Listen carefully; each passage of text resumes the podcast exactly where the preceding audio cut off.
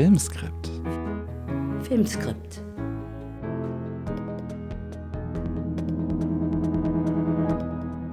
Hallo und herzlich willkommen zu Filmskript, einem Podcast über das Drehbuchschreiben. Mein Name ist Konstantin Lieb und wie in jeder Folge ist mir gegenüber die wunderbare Heide Schwocho. Hallo Heide. Hallo Konstantin.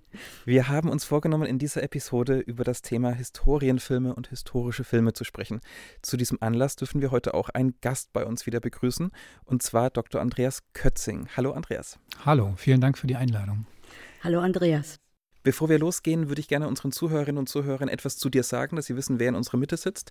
Du bist Historiker, freier Journalist und wissenschaftlicher Mitarbeiter am Hannah-Arendt-Institut für Totalitarismusforschung in Dresden und ähm, Dozent an der Uni Leipzig. Des Weiteren bist du involviert im Festival des historischen Films Moving History in Potsdam und forschst zur Kultur- und Mediengeschichte des 20. und 21. Jahrhunderts. Genau, und Filme haben dabei natürlich immer eine ganz zentrale Rolle gespielt. Die begleiten mich tatsächlich durch die wissenschaftliche Arbeit schon eine geraume Zeit. Und gerade das Thema, wie Geschichte im Film inszeniert wird, ist für mich ja immer mit eins der spannendsten. Was ganz wunderbar ist, weil wir sozusagen sowohl heute aus der Perspektive der schreibenden Zunft über Historienfilme sprechen können, als auch aus der Perspektive des Kritikers, Theoretikers und sozusagen die Rezeption von Filmen per se mit in unsere Gesprächsrunde involvieren werden. Ja, kann ich dazu sagen, ich habe angefangen, mich damit tiefer zu beschäftigen. Und ich hatte so das Gefühl, ich kann jetzt gar nicht aufhören, ich müsste immer weitermachen. Aber wir empfinden es heute auch als so eine Einführung in das Thema, weil das so wahnsinnig komplex ist und das eine greift in das andere über. Aber ich muss sagen, ich freue mich richtig auf diesen Podcast, weil es einen Spaß gemacht hat, darüber zu lesen und zu recherchieren und auch Filme zu gucken, so unter bestimmten Aspekten. Also insofern ist das ein schöner Einstieg in das Thema. Wenn wir jetzt schon mal ganz allgemein anfangen, vielleicht mit der größten Frage überhaupt, die man stellen kann, was sind denn eigentlich Historienfilme oder wann ist ein Film historisch? Das ist eine gute Frage. Also Filme können historisch werden durch den Zeitabstand, der zwischen ihnen und uns liegt, wenn wir sie wieder anschauen. Aber Filme haben natürlich auch Geschichte oder Historie selbst zum Gegenstand, indem sie über Vergangenes erzählen und versuchen, Vergangenes wieder zu vergegenwärtigen. Und das ist tatsächlich muss man wirklich sagen, so alt wie das Filmemachen selbst. Also die ersten Historienfilme sind schon Ende des 19. Jahrhunderts entstanden. Ich habe mal gelernt, äh, die Hinrichtung von Maria Stuart sei der erste Historienfilm gewesen. Dauert nur 12, 13 Sekunden. Man sieht tatsächlich Maria Stuart, wie sie zum Schafott äh, geführt wird und dann fällt das äh, Fall bei. Es gibt einen Schnitt, den man natürlich, den wir heute sehen, den das Publikum damals aber nicht gesehen hat und die sozusagen danach nur sieht, wie der Kopf angehoben wird. Der gilt bis heute als ältester Historienfilm und seitdem kann man das eigentlich durch die gesamte Filmgeschichte hindurch beobachten. Also dieses Grundbedürfnis, dass Filme gedreht werden vor dem Hintergrund, etwas Vergangenes wieder vergegenwärtigen zu können für das Publikum, ist ein, ist ein Dauerthema für Filmemacher und Filmemacherinnen ähm, gewesen. Letzten Endes natürlich vielleicht auch irgendwie so ein kulturgeschichtliches Thema, weil das ist ja mit das Spannendste überhaupt, ne? dass man die Möglichkeit hat, sich etwas vorzustellen, was in der Vergangenheit war. Das haben bildende Künstler probiert mit ihren Gemälden, indem sie historische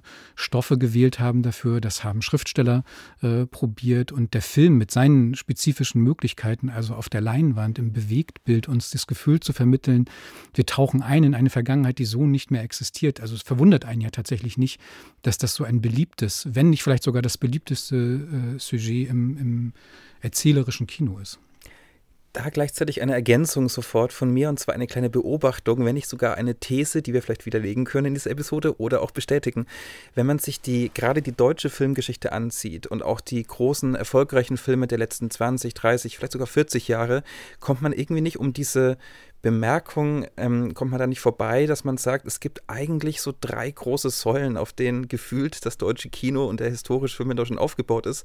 Und zwar ist einmal ein Schwerpunkt auf die Zeit des Dritten Reichs, den Zweiten Weltkrieg, ähm, was wirklich oft einfach Thema eines Films ist. Gleichzeitig die Zeit der DDR, also die äh, sozusagen Ostgeschichte und deren Aufarbeitung, Bewältigung oder auch Inszenierung.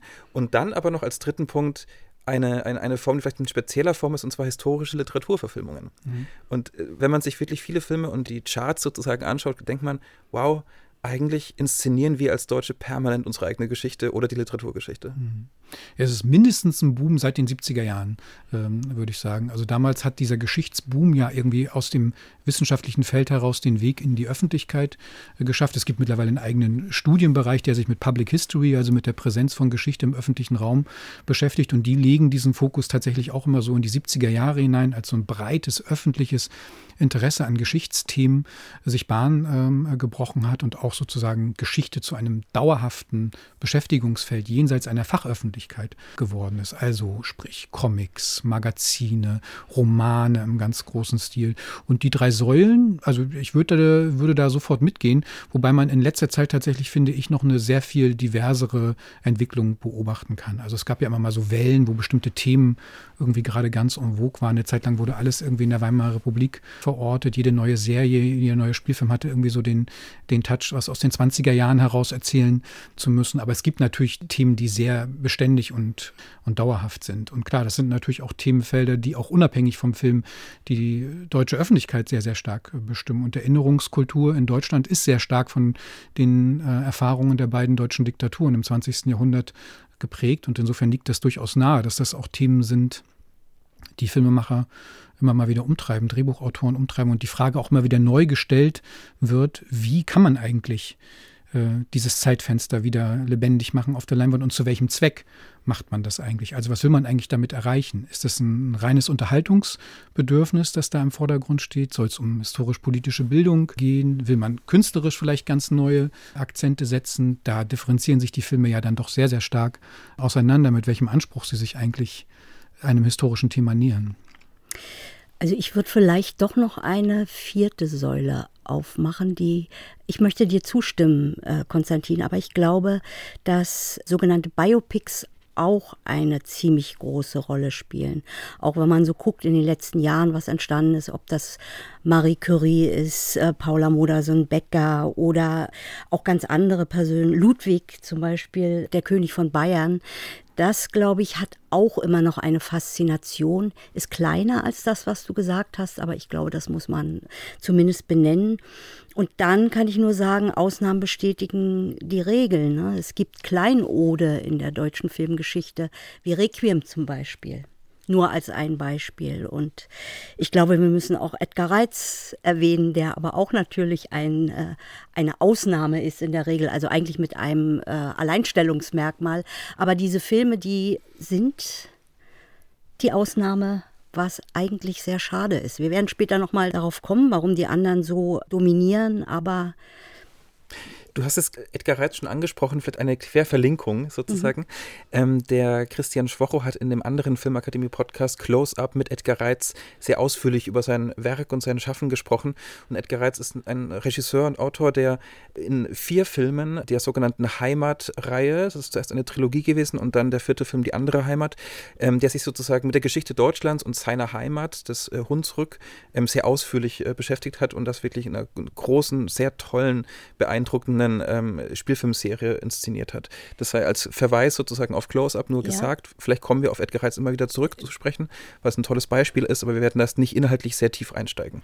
Ja, und ich möchte vielleicht für alle, die äh, Filme oder Drehbücher schreiben, ist das ein Fund, auch bei ihm äh, nachzulesen. Also zu Die andere Heimat, da gibt es ein Filmbuch und da beschreibt er seine Stoffentwicklung wie er Geschichten erzählt, wie er zu seinen Geschichten kommt, mit einer ganz großen Sensibilität und Sinnlichkeit. Ich kann das nur empfehlen, denn wir können eigentlich stolz sein, dass wir einen Edgar Reitz haben in unserer Filmgeschichte. Darum wollte ich das erwähnen. Ich möchte aber jetzt, du hast ein großes Feld gesagt, das ist der Bereich der DDR-Geschichte. Und Andreas, du bist ja in dem Hannah Arendt Institut für Totalitarismusforschung und du hast ein Buch herausgegeben, Bilder der Allmacht, die Staatssicherheit in Film und Fernsehen. Mhm. Ähm, ihr habt Filme untersucht, die über die Staatssicherheit gemacht wurden in der DDR, also bei der DEFA, in der Bundesrepublik und im vereinten Deutschland. Und ihr habt eine These, wo ihr immer wieder sagt, die Staatssicherheit wird als Allmacht dargestellt. Nein, es ist jetzt falsch, als vermeintliche Allmacht. Das ist, glaube ich, ein interessanter Punkt.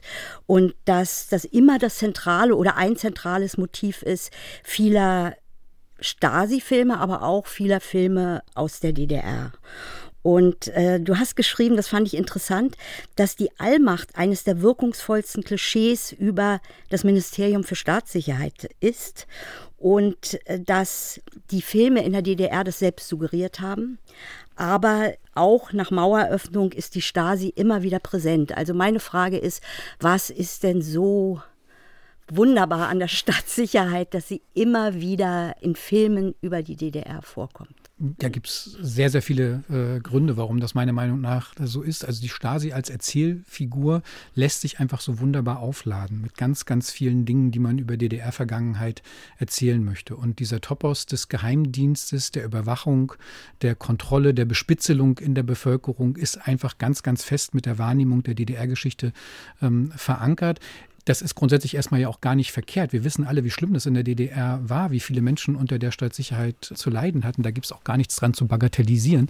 Wenn man sich aber die äh, filmischen Inszenierungen der DDR-Vergangenheit anschaut in den letzten 10, 20, 25 Jahren, dann fällt schon auf, was das für ein dominanter äh, Topos ist und dass man manchmal den Eindruck hat, ein Leben in der DDR sei eigentlich ohne Staatssicherheit gar nicht möglich oder denkbar gewesen. Das war übrigens auch der Hintergrund, vor dem dieses Buch entstanden ist, eine eigene Beobachtung von mir, weil ich das einfach, ich gucke diese Filme, weil es mich interessiert. Es hat mit meiner eigenen Vergangenheit zu tun und ich bin neugierig, wie Leben in der DDR nachträglich inszeniert wird. Und irgendwann tauchte bei mir diese Feststellung auf, dass ich mich nicht mehr an einen Film erinnern konnte, der in der DDR-Vergangenheit spielt, in dem die Stasi nicht vorkommt.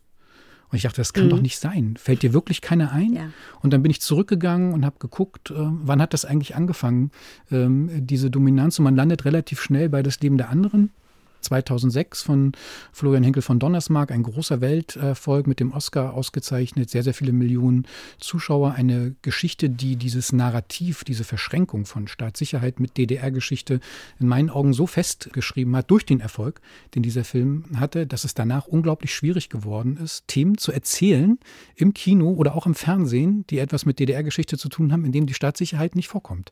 Das wirkt fast ein bisschen so wie so ein Reflex, dass wenn man so eine Geschichte erzählt, irgendwann irgendwann, man kann die Uhr danach stellen, taucht der Stasi-Mensch in so einer Erzählung auf, weil es diesen, dieses Bedürfnis gibt, eben dieses Thema Überwachung und Kontrolle mitzuerzählen. Manchmal hat das mit der eigentlichen Handlung des Films gar nichts zu tun und es taucht trotzdem eine Stasi-Figur ähm, da drin auf. Das ist eine Beobachtung, die wir hatten bei den äh, Filmen. Und dann haben wir uns tatsächlich irgendwann die Frage gestellt, wo kommt das eigentlich her? Wie weit kann man eigentlich die Stasi als Filmfigur zurückverfolgen? Und das kann man bis in die, bis in die 50er Jahre hinein. Du hast es selber gesagt, da gibt es ganz verschiedene Linien Linien, die man sich anschauen kann. Ich möchte einen ganz kleinen Einschub machen, dann kommen wir wieder zu das Leben der anderen, weil um diesen Film kommen wir gar nicht herum. Das ist ganz wichtig. Aber wenn ich mir kritische Filme, die bei der DEFA gedreht wurden, über die DDR, dann geht es sehr viel stärker um Alltag, mhm. um Alltagsgeschichten, aber es geht sehr viel stärker um einen Parteisekretär. Mhm.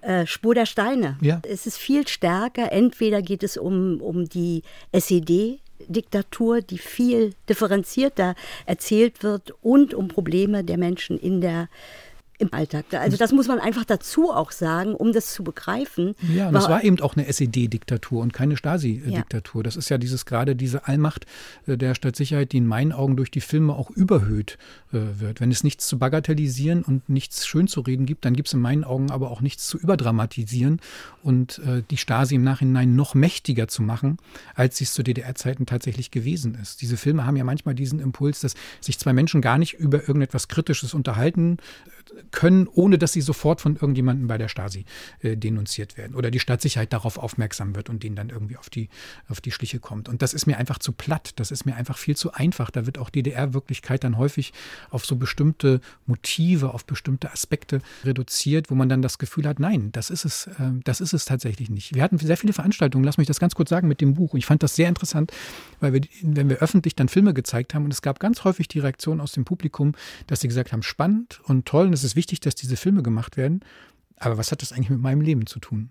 Und dann stößt man eben darauf, dass es bei 16 Millionen Menschen in der DDR eine ganze Menge von Biografien und von gelebtem Leben äh, gibt, die eben nicht nur unter diesem starken Aspekt von politischer Kontrolle und Überwachung ihr Leben bestritten haben, sondern die haben geliebt, die haben gearbeitet, die haben ihren Alltag bestritten, die waren, da war menschliches Miteinander da, so wie man das in vielen der DEFA-Filme auch tatsächlich sich anschauen äh, kann im Abstand der größeren Zeit, wo diese starke Politisierung, die wir manchmal im Nachhinein haben, tatsächlich irgendwie gar nicht auftaucht. Und das finde ich ist eine, eine Leerstelle, ähm, auch im Kino, die erst in den vergangenen drei, vier, fünf Jahren von einzelnen Regisseuren und Drehbuchautoren entdeckt wird, sie stärker zu füllen mit anderen Geschichten als diese stärkigen, ständig wiederkehrenden Stasi-Diskurse. Was sich daran sehr gut zeigen lässt, weil du hast gerade eine Formulierung benutzt, die ich ganz spannend finde, und zwar die Überdramatisierung. Wenn wir über Historienfilme sprechen, sprechen wir natürlich über einen subjektiven Blick auf Geschichte des Filmemachers, der Filmemacherin und wir sprechen aber auch über Verdichtung, ähm, über Dramatisierung und sozusagen den filmischen Mitteln, die man benutzt, um Geschichte zu reinszenieren. Ich würde dazu ergänzen, ist, dass ein, äh, eine Figur eines Stasi-Mitarbeiters, eines Agenten, eine Überwachung ganz neutral gesprochen für eine Filmemacher zunächst mal ein veritables dramaturgisches Mittel ist, um Spannung zu erzeugen. Ob das platt ist oder nicht platt, das ist wiederum auf einem anderen Papier stehend. Aber es ist zunächst mal ein, ein Mittel, mit dem man arbeiten kann, um filmisch zu erzählen. Natürlich. Ähm, dass damit aber automatisch ein Blick gelenkt wird, dass damit automatisch eventuell der Fokus so stark über die Zeit verschoben wird, dass es ein eigenes Geschichtsbild produziert. Das ist eine Gefahr, gegen die man sich vielleicht auch dann behaupten muss als Filmemacher, wenn man danach Filme macht. Ähm, was aber dazu kommt, ist ein Begriff, auf den wir später wahrscheinlich sicherlich nochmal ausführlicher zu sprechen kommen, und zwar das authentische Erzählen. Mhm. Ja. Das machen wir später. Ja. Also wir kommen sicher dazu, aber wir sind beide ja, wir schreiben Drehbücher und ich würde gerne von der Rezeption des Films Das Leben der anderen mal zu den Mitteln kommen, mit denen er arbeitet, also beschreiben, Mittel, weil es ist so, wenn ich einen historischen Stoff habe, dann fange ich an zu recherchieren. Dann habe ich erstmal im Kopf, dass ich Mittel suche, wo ich auch so eine Art von Glaubwürdigkeit erzeuge, wo ich ernst genommen werde mit dem und ich fange an, historisch zu recherchieren und da versuche ich erstmal eine Genauigkeit äh, herzustellen. Wie ich danach damit umgehe, das ist der zweite Schritt, darüber können wir auch reden. Mhm. Aber versuch mal zu beschreiben, wenn du dich in das Drehbuch mhm. versetzt, mit welchen Mitteln arbeitet der Film, um dann später dazu zu kommen, wo ist eigentlich der Schlüssel des Erfolgs mhm. dieses Films? Ich glaube, der Schlüssel des Erfolgs liegt in einem sehr, sehr gut gebauten Drama. Denn man muss ja tatsächlich unterscheiden zwischen einer Vermittlung einer historischen Vergangenheit, die einem Film implizit transportiert, und der Art, wie er sein filmisches Sujet beschreitet. Und man kann ja gegen den Film sagen, was man will, und der ist viel kritisiert worden, aber als Drama hat er hervorragend funktioniert und sonst wäre er auch beim Publikum nicht so erfolgreich gewesen. Also die Geschichte, die Florian Henkel von Donnersmarck erzählt, des geläuterten äh, Stasi-Offiziers, der sozusagen durch die Beobachtung der oppositionellen Schriftstellerszene, auf die er angesetzt wird, selber ins Nachdenken gerät, seine eigene Arbeit reflektiert, auch dadurch ins Grübeln kommt, ist das eigentlich richtig, ähm, äh, was ich mache. Das ist ein, ein sehr, sehr gut erzähltes Drama. Ja, da gibt es auch gar nichts dran einzuwenden. Das hat ja schon fast die Ausmaße einer, einer Tragödie, die er irgendwie erzählt am Ende mit Menschen, die gebrochen sind in dieser Situation. Und ich glaube, dass ihm das auch tatsächlich da sehr gut gelungen ist, dieses Drama so aufzubauen. Aber die Art, wie DDR-Geschichte dann erzählt wird, das muss man hinnehmen, dass es Teil so eines Dramas ist. Schwierig wird es erst in dem Moment, in dem der Regisseur oder der Drehbuchautor sich hinstellt und sagt, so ist es gewesen. Das ist das Leben in der DDR, das ich euch erzähle in den 80er Jahren. Das würde ich dem Film ankreiden, das würde ich Florian Henkel von Donnersmarck, wenn man mit ihm darüber reden müsste, sagen. Er hat danach nicht nur gesagt, wir haben einen, Film, einen Spielfilm, eine fiktive Geschichte erzählt, für die es kein reales Vorbild gibt, sondern immer wieder dieses Bedürfnis gehabt, den Leuten die DDR zu erklären. Und ich glaube, da bricht sich's ähm, dann, weil dann kommen ganz viele Vereinfachungen in so einen Film hinein. Farbgebung zum Beispiel. Ne? Die DDR ist immer grau Blau, Kalttöne, wenn die Stasi zu sehen ist. Und es gibt immer ganz warme Brauntöne, wenn wir bei den oppositionellen Schriftstellern sind. Die haben leidenschaftlichen Sex in der Altbauwohnung. Der Stasi-Mann, der sitzt in seiner öden äh, Wohnung, muss sich Dosenravioli aufmachen und eine Prostituierte aufs Zimmer kommen lassen. Das sind so diese Klischees, mit denen der Film arbeitet, um so eine Gegenüberstellung Darstellung von Personen ähm, fokussieren äh, zu können. Aber es gab eben ganz viele Leute mit einer eigenen DDR-Biografie, mit einer eigenen DDR-Vergangenheit, die gesagt haben, mit den 80er Jahren hatte diese Form von repressiver Überwachung eigentlich gar nichts mehr zu tun. Schriftsteller konnten in der Bundesrepublik publizieren. Es gab Regisseure, die hatten Drehgenehmigungen, Arbeitsgenehmigungen für den, für den Westen. Das Bild, was Henkel von Donnersmarck in dem Film gezeichnet hat, diese, diese starke stalinistische, fast schon stalinistische Überwachung, das ist ja eher etwas, was wir aus den 50er Jahren kennen und gar nicht mehr aus den 80ern, wo die Handlung dieses Films äh, angesiedelt ist. Ich finde das interessant, was du sagst, weil ich habe mir den Film jetzt auch nochmal angeguckt angeguckt. Und ich fand bemerkenswert, dass der ja mit ganz, weil du Authentizität gesagt hast, äh, Konstantin, mit äh, authentischen Orten arbeitet. Also da kommt vor die Normannenstraße als Zentrum des Ministeriums für Staatssicherheit. Da kommt vor die Hochschule in Potsdam-Eiche, die Hochschule des MFS. Und es kommt das Stasi-Untersuchungsgefängnis vor. Und äh, das sind so Dinge, die eine Genauigkeit erstmal zeigen beziehungsweise auch suggerieren. Und das sind Mittel, die ich auch anwende, die ich gut finde, mhm. die ich richtig finde, aber weil auf der einen Seite diese Genauigkeit da war, habe ich, als ich den Film gesehen habe, und jetzt gehe ich in die Rezeption, dann die Ungenauigkeit sehr viel stärker bemerkt. Also mhm. mir ging es auch so, dass ich gesagt habe, eine Schauspielerin am Berliner Theater, weil sie äh, tablettensüchtig ist, muss mit dem Minister schlafen. Mhm. Und da ging auf einmal so etwas los und das war, hat mit meiner Geschichte in der DDR zu tun, dass ich gesagt habe, auf der einen Seite ist diese Genauigkeit da, auf der anderen Seite gucke ich, fallen mir dann die Ungenauigkeiten noch viel stärker auf. Mhm. Das ist ja interessant, also weil das so zwei Ebenen sind, die eigene Erfahrung wir, äh, Konstantin und ich, wir haben uns darüber unterhalten, dass ich manchmal bei einem Historienfilm, der im Mittelalter spielt oder so, viel argloser bin beim Gucken weil da lasse ich mich manchmal einfach auch in eine andere Zeit hineinbegeben. Da gucke ich jetzt nicht, äh, äh, was ist historisch genau, was ist nicht historisch mhm. genau, sondern ich genieße das, diese andere Zeit zu haben. Bin ich keine Historikerin, aber immer wenn es um die DDR geht, das hat mit Klar. eigener Biografie zu tun, das hat mit der Art, wie man Filme guckt oder wie ich Filme gucke, zu tun. Und es hat mit eigenen Verletzungen zu tun. Das muss ich jetzt einfach so als Rezipientin sagen.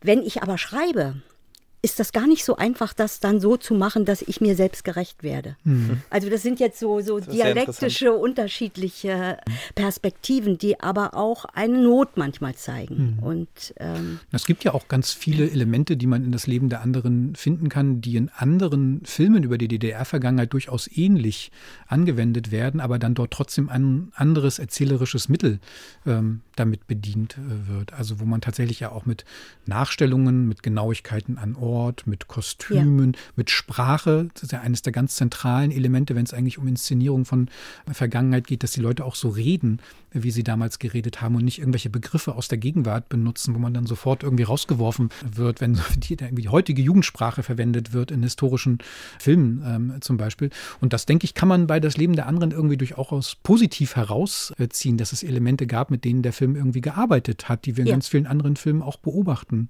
können, wenn es um die Inszenierung von Vergangenheit geht. Inserts im Film, die uns erstmal ja. in die Situation hineinführen. Manchmal läuft ein, ein, ein Fernseher im Hintergrund oder ein Radio, auf dem eine historische Quelle eingespielt wird, mit der man sozusagen in die Begebenheit hineingebracht wird. Kostüme hatte ich schon erwähnt und so gibt es ja ganz viele verschiedene Punkte, die, ihr kennt das beim Drehbuchschreiben, äh, habt ihr die wahrscheinlich immer mit im Hinterkopf, wenn sie mitlaufen beim Ausarbeiten der Geschichte. Aber bei manchen Drehbüchern, wenn man sich dann tatsächlich die Mühe macht und sie sich mal anschaut, da gibt es ja tatsächlich sogar ganz konkrete Formulierungen, wie eine bestimmte Szene ähm, gestaltet werden soll, damit sie eben diesen Charakter einer authentischen Geschichtsvermittlung transportiert. Wobei wir uns da, glaube ich, auch keine Illusionen hingeben dürfen. Alles ist immer inszeniert, alles ist immer nachgebildet. Geschichte lässt sich nicht rekonstruieren im Sinne von, dass man sie eins zu eins nochmal nacherleben kann in dem Film. Auch wenn man, wenn wir, so wie du das beschrieben hast, fürs Mittelalter, ich kenne das von mir selber auch, ne? je weiter die Geschichte weg ist, ja. desto eher ist man dann geneigt dazu, sich das irgendwie echt erzählen äh, zu lassen. Aber das ist natürlich eine reine äh, Illusion. Wir wissen ja überhaupt nicht, wie die Menschen im Mittelalter gesprochen haben, also was für eine Sprache sie verwendet haben. Es gibt ja keine O-Ton-Quellen oder so, anhand derer man das äh, überprüfen könnte. Da ist ja eine noch viel stärkere Imagination der Vergangenheit damit verbunden, je weiter das Zeitfenster sozusagen zurückschreitet, mit dem man es im Film auseinandersetzt. Aber das sind das, was du gerade zusammenfassend gesagt hast, natürlich alles wunderbare Mittel, mit denen man tatsächlich als Drehbuchautorin und Drehbuchautor ja. natürlich zunächst mal arbeitet, um historische Geschichten zu reinszenieren als Text zunächst mal. Ähm, dass das bei jüngerer Geschichte, bei der sozusagen Darstellung jüngerer Geschichte umso schwieriger ist, weil wir vielleicht auch in Deutschland immer dann sehr viele Einzelexperten haben, vielleicht sogar mehrere Millionen, die alle andere Erfahrungen haben. Mhm. Das ist eigentlich ja auch klar. Was ich aber interessant fand, trotzdem, weil du es sehr herausgehoben hast, ist, dass in dem Framing des Films, im Marketing, aber auf die Glaubhaftigkeiten, auf, die, auf das fast schon Dokumentarische im Wert gelegt wurde. Und ab da bekommt natürlich ein Film eine andere Rahmung und eine bewusste, ein bewusster Versuch einer Rezeptionshaltung, die man diesem Film gegenüberstellt. Und ähm, ist das aber nicht vielleicht sogar wiederum verknüpft in dem Fall von Das Leben der anderen mit einem Regisseur, der eben nicht die persönliche Erfahrung dieser Geschichte hat? Das ist ihm sicherlich noch stärker zum Verhängnis geworden, weil er natürlich ganz leicht damit konfrontiert werden konnte, dass andere Leute andere Lebenserfahrungen gemacht haben. Und wenn jemand wie Andreas Dresen sagt, dieser Film hat mit der DDR äh, so viel zu tun wie Hollywood mit Hoyerswerda, dann trifft er damit irgendwie den Nagel auf den Kopf von ganz vielen Menschen, die in der DDR gelebt haben. Ich habe es schon vorhin gesagt, ich glaube, er wäre sehr viel besser bedient gewesen, wenn er weniger sich als Historiker als Aufklärer, sondern einfach nur als Filmemacher verstanden hätte. Da gibt es ja dann auch relativ wenig gegen einzuwenden, finde ich. Wir sind ja keine Moralapostel, die irgendwie sagen, das darf man nicht und das darf man so nicht inszenieren. Filme werden gemacht für ein Publikum und wenn sie gesehen werden, dann haben sie auch ihre Daseinsberechtigung. Ja. Aber dieses Bedürfnis aufzuklären oder den Leuten zu erzählen, so ist es wirklich gewesen, das ist immer schwierig in historischen Filmen. Und das sind auch Filmemacher. Das ist auch in meinen Augen gar nicht die Aufgabe eines Regisseurs oder eines Drehbuchautors, sondern wir schauen ja Filme auch immer mit einem gewissen Unterhaltungsbedürfnis an. Und da gehören doch Dramatisierungen, Zuspitzungen, sind Teil des Geschäftes. Das soll man doch nicht leugnen. Das gibt es doch auch gar nicht, sich selber in die Tasche zu lügen, wenn man sagen würde, man könnte in 90 Minuten oder in zwei Stunden oder von mir aus auch in einer Serie mit, mit zwölf Teilen etwas so Komplexes darstellen wie die Lebenswirklichkeit in den 1930er Jahren in Deutschland. Ja. Also, ne, da, da, gehören so viele Facetten dazu, wo man sich immer eingestehen muss, dass Filme dort eine Vereinfachung vornehmen müssen, sonst können sie ihre Handlung gar nicht im Rahmen eines gebauten Plots erzählen. Ich habe dazu noch eine Frage. Also du weißt, wir haben ja mal gemeinsam auf einem Podium gesessen mhm. beim Festival des historischen Films in Potsdam und da haben wir auch über Filme gesprochen, die äh, über die DDR gemacht wurden und da kam die Bezeichnung schon für das Leben der anderen, nämlich Versöhnungsfilm. Mhm. Und da wir danach zu einem anderen Film kommen, mhm. würde ich gerne dich fragen, wie kommt es zu dieser Bezeichnung und was wäre denn Versöhnung am Beispiel von das Leben der anderen? Ja, also Versöhnung müsste man natürlich eigentlich unter dem Gesichtspunkt trachten, dass unterschiedliche Sichtweisen auf die DDR-Vergangenheit sozusagen in einem Film miteinander verschränkt werden, dass am Ende die Leute rausgehen und jeder etwas in diesem Film für sich entdecken kann, was ihn anspricht. Ich glaube nicht, dass das Leben der anderen wirklich ein Versöhnungs-, also zumindest kein erfolgreicher Versöhnungsfilm war, denn das, was du vorhin beschrieben hast, also deine eigene Wahrnehmung gemessen an dem, was man selber in der DDR, in seinem eigenen Leben äh, erfahren hat, gab es viele, ich glaube, mehr Leute mit mit einer eigenen DDR-Vergangenheit, die diesen Film nicht mochten, als dass sie danach rausgegangen sind und gesagt haben, okay, hier hat jemand mein Leben oder unsere Lebensumstände aus der DDR-Vergangenheit adäquat rezipiert. Und trotzdem, es ist ein Hauptmann der Stadtsicherheit. Ja.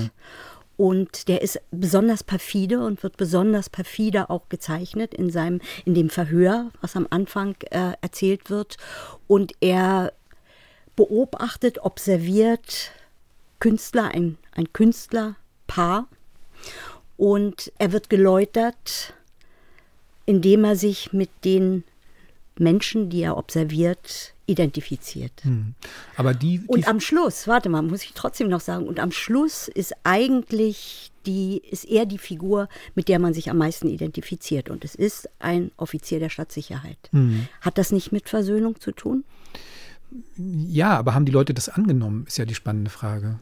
Also es ist ja nun mal eine Märchengeschichte, äh, die uns da erzählt wird. Und ich glaube, also Leute, die selber Opfer der Stadtsicherheit geworden sind, die diese Repression und Überwachung am eigenen Leib erfahren haben, die hat dieser Film überhaupt nicht versöhnt. Die haben dort eine Läuterungsgeschichte gesehen, die sie bei ihren eigenen Stasi-Offizieren nicht beobachtet haben. Das waren die Leute, die auch nach 1990 geschwiegen haben, die sich selten vor der Kamera, übrigens auch in dokumentarischen Filmen, sehr selten äh, geäußert haben. Es gibt zwei, drei Filme, wo man tatsächlich Menschen von der Staatssicherheit hat, die darüber sprechen. Der Schwarze Kasten zum Beispiel von Tamara Trump, ein ganz großartiger Film, in dem es mal gelungen ist, mhm.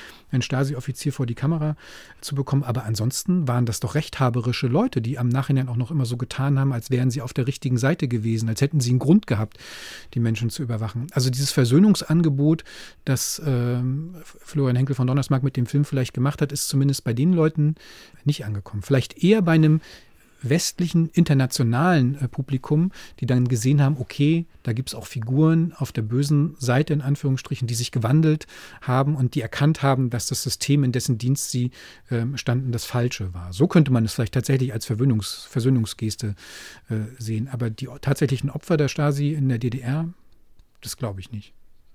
Da ich, hätte, ich, hätte ich große Zweifel. Aber du hast einen anderen Film, den du als Versöhnungsfilm bezeichnest. Ja, also wir haben im Vorfeld ja so ein bisschen über, die, über die Filme gesprochen, die ja. wir gerne irgendwo über die, über die es sich lohnt zu reden. Und vorhin hatte ich ja gesagt, in den letzten drei, vier, fünf Jahren ist es, ist es anders geworden oder haben sich zumindest bestimmte Perspektiven aufgebrochen. Und über Gundermann von Andreas Dresen und, und Laila Stieler, der passt insofern natürlich da auch ganz gut rein, weil die beiden in, in mehreren Interviews zu dem äh, Film ja auch gesagt haben, die Idee, einen Film über Gerd Gundermann, über den Niedermacher in der DDR, der eben selber auch Stasi-Spitze Spitzel war, eine sehr ambivalente Biografie hatte. Also diese Figur zum Bannen im Rahmen eines Spielfilms ist ja schon zu der Zeit entstanden, als das Leben der anderen auf den Markt kam. Genau als Gegenentwurf, als Idee, nein, so plakativ, wie es dort erzählt wird, war es nicht. Und es muss differenzierter äh, erzählt werden. Und Andreas Dresen hat nicht um, umsonst immer von der Rückeroberung der Ostbiografien gesprochen, also sozusagen das Erzählen eigener Geschichte dort mit einfließen zu lassen. Insofern ist das schon ein anderes Angebot von Film gewesen, bei dem ich auch irgendwie mit einem deutlich zwiegespalteneren Gefühl herausgegangen bin. Also eine, eine, Person, die mir da vorgestellt wird, bei dem man einerseits das Gefühl hat, der ist so sperrig, der ist so eigenwillig im Umgang mit seiner Arbeit, dort als Baggerfahrer im Tagebau, gleichzeitig versucht er irgendwie als Künstler äh, zu arbeiten. Und dann ist es aber auch wieder so ein eitler Fatzke, der sich irgendwie dort von der Stasi ködern lässt und der dann nach 1990 auch ehrlich gesagt kein besonders guten Umgang gefunden hat, mit diesem Teil seiner eigenen Biografie umzugehen. Und das hat der Film ja versucht irgendwie in eine Geschichte zu binden, wo so positive und negative Aspekte einer Persönlichkeit immer ganz gezielt gegeneinander gestellt werden. Und am Ende wird da ein Angebot gemacht. Ne? Also ich glaube, man merkt dem Film schon eine große Sympathie für, für Gundermann an. Kann man auch drüber streiten ob man, ob sie dem Ende wirklich gerecht geworden sind oder ob sie ihn vielleicht ein bisschen positiver gezeichnet haben, als er vielleicht in Wirklichkeit gewesen ist. Sagen eine Leute so, die anderen Leute sagen so. Aber da war tatsächlich etwas da in dem Film, wo ich eine Ambivalenz gespürt habe, die vielleicht näher dran war an der Lebenswirklichkeit, weil der Film eben auch was über Liebesbeziehungen erzählt, über Arbeit, über, über alltägliches äh, Leben und die Stasi, die in Gundermanns Leben eine zentrale Rolle gespielt hat, eben auch auftaucht, auch eine Rolle spielt, aber nicht nicht die alleinige, nicht die Hauptrolle, nicht das tragende Element des Films ist. Man könnte vielleicht als Zwischenthese behaupten, dass manche historischen Filme äh, mehr über die Zeit, in der sie gedreht werden, aussagen, als eigentlich über die Zeit, die sie bespielen. Mhm. Und dass es manche Filme zu einer bestimmten Zeit auch braucht, um eine neue Debatte auszulösen, um eventuell bereits bestehende Geschichtsbilder zu differenzieren. Mhm. Und daran anschließend, vielleicht ist Gundermann der Film, der er ist und der gute Film, der geworden ist, weil es das Leben der anderen gab. Wenn es das Leben der anderen vielleicht nicht gegeben hätte, wäre Gundermann auch der gute Film geworden? Fragezeichen. Ja, wissen wir alle nicht, was für ein Film daraus geworden wäre, aber ich glaube, es hat tatsächlich schon sehr viel für sich, das, was du gesagt hast, dass Filme auch eine bestimmte Zeit haben, in der sie entstehen und dann rauskommen und dann ihr Publikum finden. Also ich bin mir zum Beispiel ziemlich sicher, dass Gundermann, wenn der Film, sie haben ja über fast zehn Jahre an dem Drehbuch, äh, zwölf, zwölf Jahre an dem Drehbuch äh, gearbeitet. Ich bin mir gar nicht sicher, ob er damals schon ein ähnlicher Erfolg im Kino geworden wäre, wenn zum Beispiel die erste Drehbuchfassung geklappt hätte und die Finanzierung ja. auch gleich geklappt hätte. Das war ja alles von großen Schwierigkeiten begleitet begleitet. Die wollten den Film ja gerne viel früher machen. Es war ja eher Zufall, dass er dann erst so spät in Anführungsstrichen äh, entstanden ist. Aber dieser Abstand, 30 Jahre fast bis zum Fall der Mauer, das ist nochmal ein anderes Zeitfenster, wo die Menschen auch anders ähm, reflektieren und wo bestimmte Entwicklungen auch nochmal anders betrachtet worden sind. Aus der Forschung heraus kann man das relativ gut sagen, dass zum Beispiel diese ganze Transformationszeit nach 1990 erst im zeitlichen Abstand von, von 25, 30 Jahren viel kritischer hinterfragt und beleuchtet worden ist, als das vorher äh, der Fall war. Da vorher dominierten Erfolgserzählungen über die Wiedervereinigung, über den wirtschaftlichen Neuaufbau in den neuen Bundesländern und dass tatsächlich Lebensgeschichten gehört worden sind, die diese starken biografischen Einbrüche äh, ernst genommen haben. Also wo Leute auch erzählen konnten, das war nicht alles gut, was da passiert ist. Das, das hat es doch auch davor im, im, im Kino eigentlich nicht gegeben. Ich würde bis sagen, da schlafen bis heute ganz, ja. ganz viele Geschichten, die ja. eigentlich überhaupt erst noch erzählt werden müssen, die diese Erfahrung der Leute auch ernst nehmen, ohne damit irgendetwas schönreden zu wollen, was vor 1989, 90 gewesen ist. Darum geht es doch gar nicht. Aber man muss doch auch im Abstand der Zeit dann die Möglichkeit haben zu sagen, Leute, das hat die Menschen auch ganz schön mitgenommen, was da passiert ist. Und das ist auch ein Erzählstrang, der in Gundermann mit drin ist. Dazu möchte ich noch was sagen, also auch für alle, die den Film vielleicht nicht kennen. Den werden sehr viele kennen, aber dieses ähm, Prinzip gut, böse, Täter, Opfer, diese Gegensätze, die man in sehr vielen Filmen über die DDR hat, wird hier aufgebrochen. Es gab auch schon mal einen Dokumentarfilm, Vaterlandsverräter von Anne-Kathrin Händel. Aber bei Gundermann war es so, der hat für die Stadtsicherheit gearbeitet und der hat ziemlich perfide Berichte geschrieben, das muss man wirklich sagen. Auf der anderen Seite ist er, ähm, er wollte unbedingt in die Partei, weil er die DDR auch verändern wollte. Er war immer ein eigenwilliger, eigensinniger Kopf, sehr aufmüpfig und war natürlich dann auch selbst Opfer der Stadtsicherheit. Und dieses Aufbrechen, das ist natürlich in Gundermann ganz, ganz wichtig gewesen, mhm. weil das neu war und ein wichtiger Meilenstein in der Erinnerungskultur. Mhm der DDR ist. Aber ich, ich, finde trotzdem interessant, auch vor, vor dem Hintergrund, was du meintest, wie man so eine Persönlichkeit auch in einem Drehbuch gestaltet. Ne? Also die haben ja ganz bewusst versucht, Laila Stieler und, und Andreas Dresen, dass sie immer so die positiven Aspekte und die negativen Aspekte liegen manchmal ganz nah beieinander im Film und das bleibt am Ende immer so ein bisschen beim Zuschauer, das dann zu bewerten oder das einzuschätzen. Ich würde sagen, zum Ende hin überwiegt schon sehr das positive Bild von äh, Gundermann, aber ich finde es zum Beispiel sehr interessant gebaut in dem Film, dass wir ihn nie sehen in dieser Rolle als Spitzel als Stasi-Spitzel. Ne? Es gibt nur eine Szene, wo er tatsächlich für die Staatssicherheit arbeitet. Da soll er so einen Menschen in Ungarn anwerben, genau. als Menschenschlepper, der nach Berlin kommen soll. Aber die ist so überhöht, so ins Komische äh, gesteigert, dass man es eigentlich gar nicht ernst nehmen kann. Die betrinken sich da und am Ende offenbart er sich selber als Mitarbeiter der Staatssicherheit. Aber dieses perfide Schreiben der Berichte, er hat ja sogar äh, private Mitschriften an die Stasi ähm, äh, weitergegeben, das weiß man alles aus seinen Akten. Das zeigt der Film interessanterweise nicht, nicht im Bild. Es wird zwar drüber geredet, aber man sieht es eben nicht. Und ich glaube, ja. das ist eine ganz wichtige Entscheidung gewesen, damit diese Figur nicht weg kippt. Wenn man das gesehen hätte, dann wäre das sehr viel schwieriger gewesen, diese Sympathie mit der Filmfigur aufrechtzuerhalten. Und deswegen ist es eben auch eine Filmfigur. Es ist nicht der reale Gundermann. Das haben die beiden aber auch immer wieder gesagt. Sie haben ein ja. bisschen ihren eigenen Gundermann gebaut für den Film, der eben diese unterschiedlichen Facetten transportieren äh, sollte. Die, ich, das muss ich jetzt ganz schnell noch sagen. Und die Versöhnung haben sie sich auch gebaut, weil Gundermann kommt immer zu Leuten und sagt, ich war bei der Stadtsicherheit und äh, an dem Punkt, wo es eigentlich schmerzhaft werden sollte, könnte für ihn, gibt es in der Regel einen Schnitt und man hört diese Musik und man sieht ihn Fahrradfahrend oder äh, und diese Musik ist so schön und da kann er etwas thematisieren, was er im direkten Gespräch, was ihm da nicht geglückt ist. Das hm, mit ist einer Ausnahme, ne? Mit einer Ausnahme, aber das ist schon sehr klug hm. gemacht. Also der Puppenspieler im Film, das ist für mich ja mit die interessanteste Figur. Ja. Der Puppenspieler, den er verraten äh, hat, Thorsten Merten ist es, ja. glaube ich, ne, der ja. ihn spielt und der ihm bis zum Ende hin nicht verzeiht. Also der ihm auch diese Geste des Handschlags, also dieses sich wieder miteinander Vertragens, der das sozusagen ablehnt äh, an dieser Stelle. Aber du hast recht, der Film geht weiter ne? und er ist dann am Ende wieder auf der Bühne bei der Musik. Da ist es mal so ein Stück weit angedeutet, mhm. aber es, es, es soll nicht so unbequem werden, dass man irgendwie ja. im Kinosessel denkt, oh Mann, also mit dem Gundermann möchte ich lieber nichts zu tun gehabt. Äh, ähm.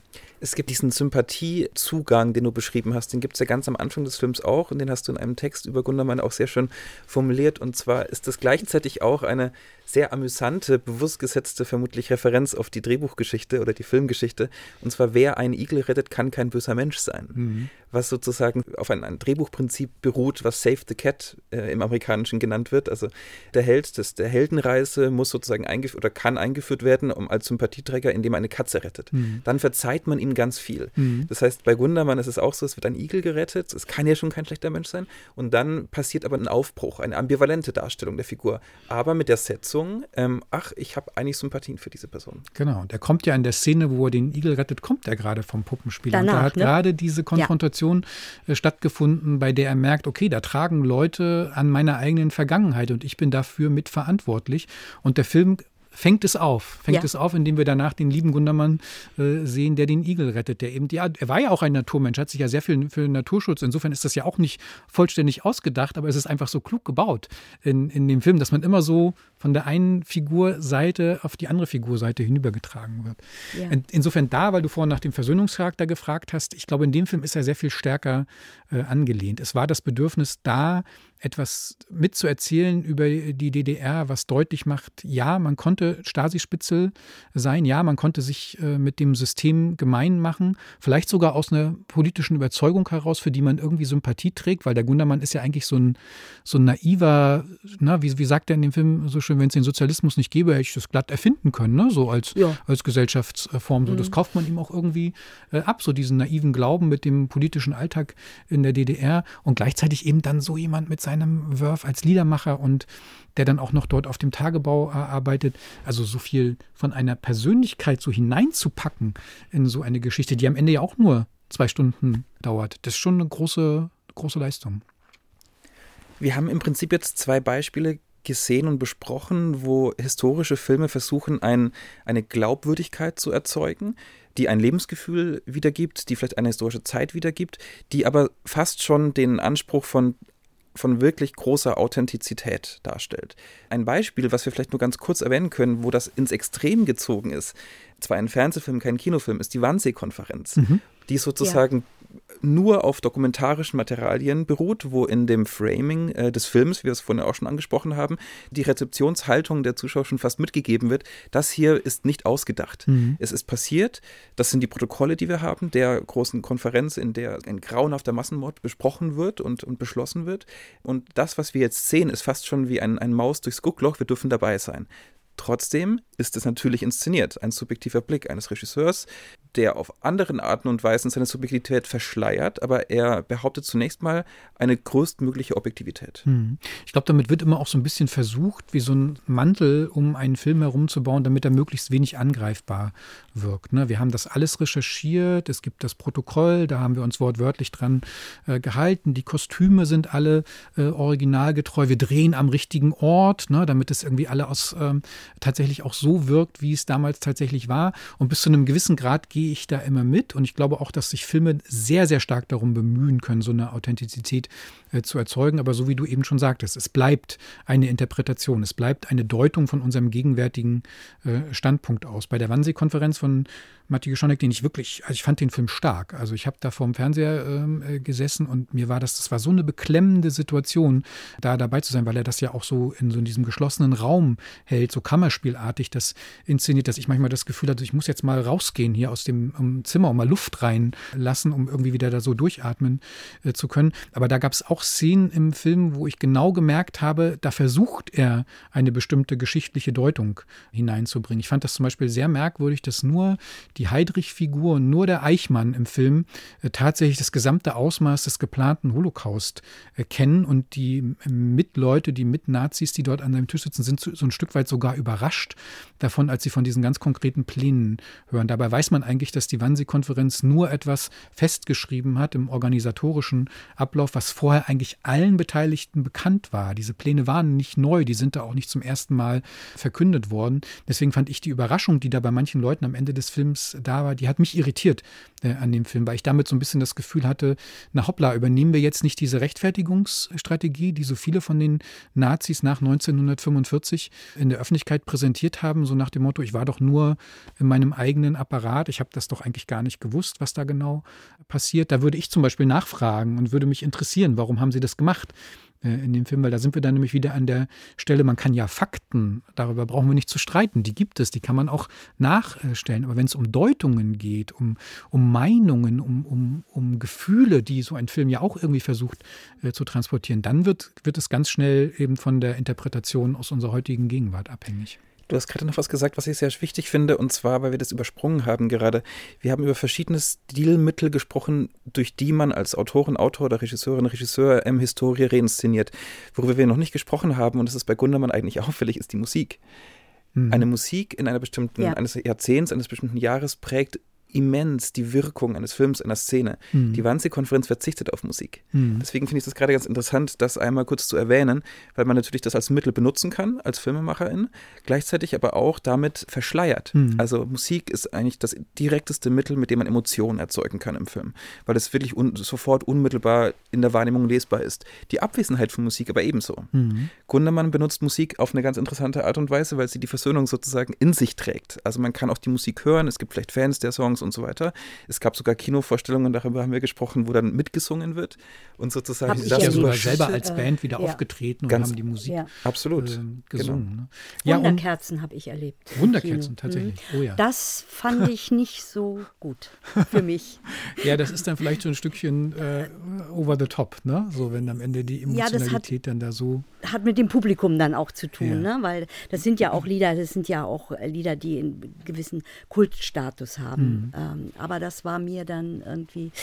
Ich persönlich ich denke. Ein mulmiges Gefühl. Das kann ich gut verstehen, ja. Ich persönlich denke ja auch immer, manchmal steht es einem Historienfilm auch durchaus gut, wenn er auf eine gewisse Art und Weise seine eigene Position durchaus deutlich macht und die Filmemacher sich bewusst sind, dass sie etwas inszenieren und dass sie den Zuschauer auch zeigen und auch wissen lassen. Ich finde das eine sehr interessante Herangehensweise, dass dieses Vorgaukeln, ich sage es jetzt mal so ein bisschen mit Anführungsstrichen von Authentizität, natürlich immer an Grenzen stoßen wird. Und es gibt ja Filme, die das, denen das bewusst ist und die das auch bewusst gemacht haben. Eigentlich eine andere Form von historischem Erzählen, wo diese Authentizität dann irgendwie aufgebrochen wird. Und weil du gerade das Beispiel mit Musik genannt hast, ich musste gerade an Sofia Coppola und, und an Marie Antoinette denken, über den wir auch im Vorfeld äh, gesprochen haben. Sie hat das ja zum Beispiel mit dem Soundtrack ganz bewusst gebrochen. Es kommt fast nur moderne Musik aus den 2000er Jahren in dem Film zu Einsatz. Popmusik letzten Endes, die natürlich den Charakter des Films dadurch unterstreicht und sagt, ich erzähle euch hier die Geschichte von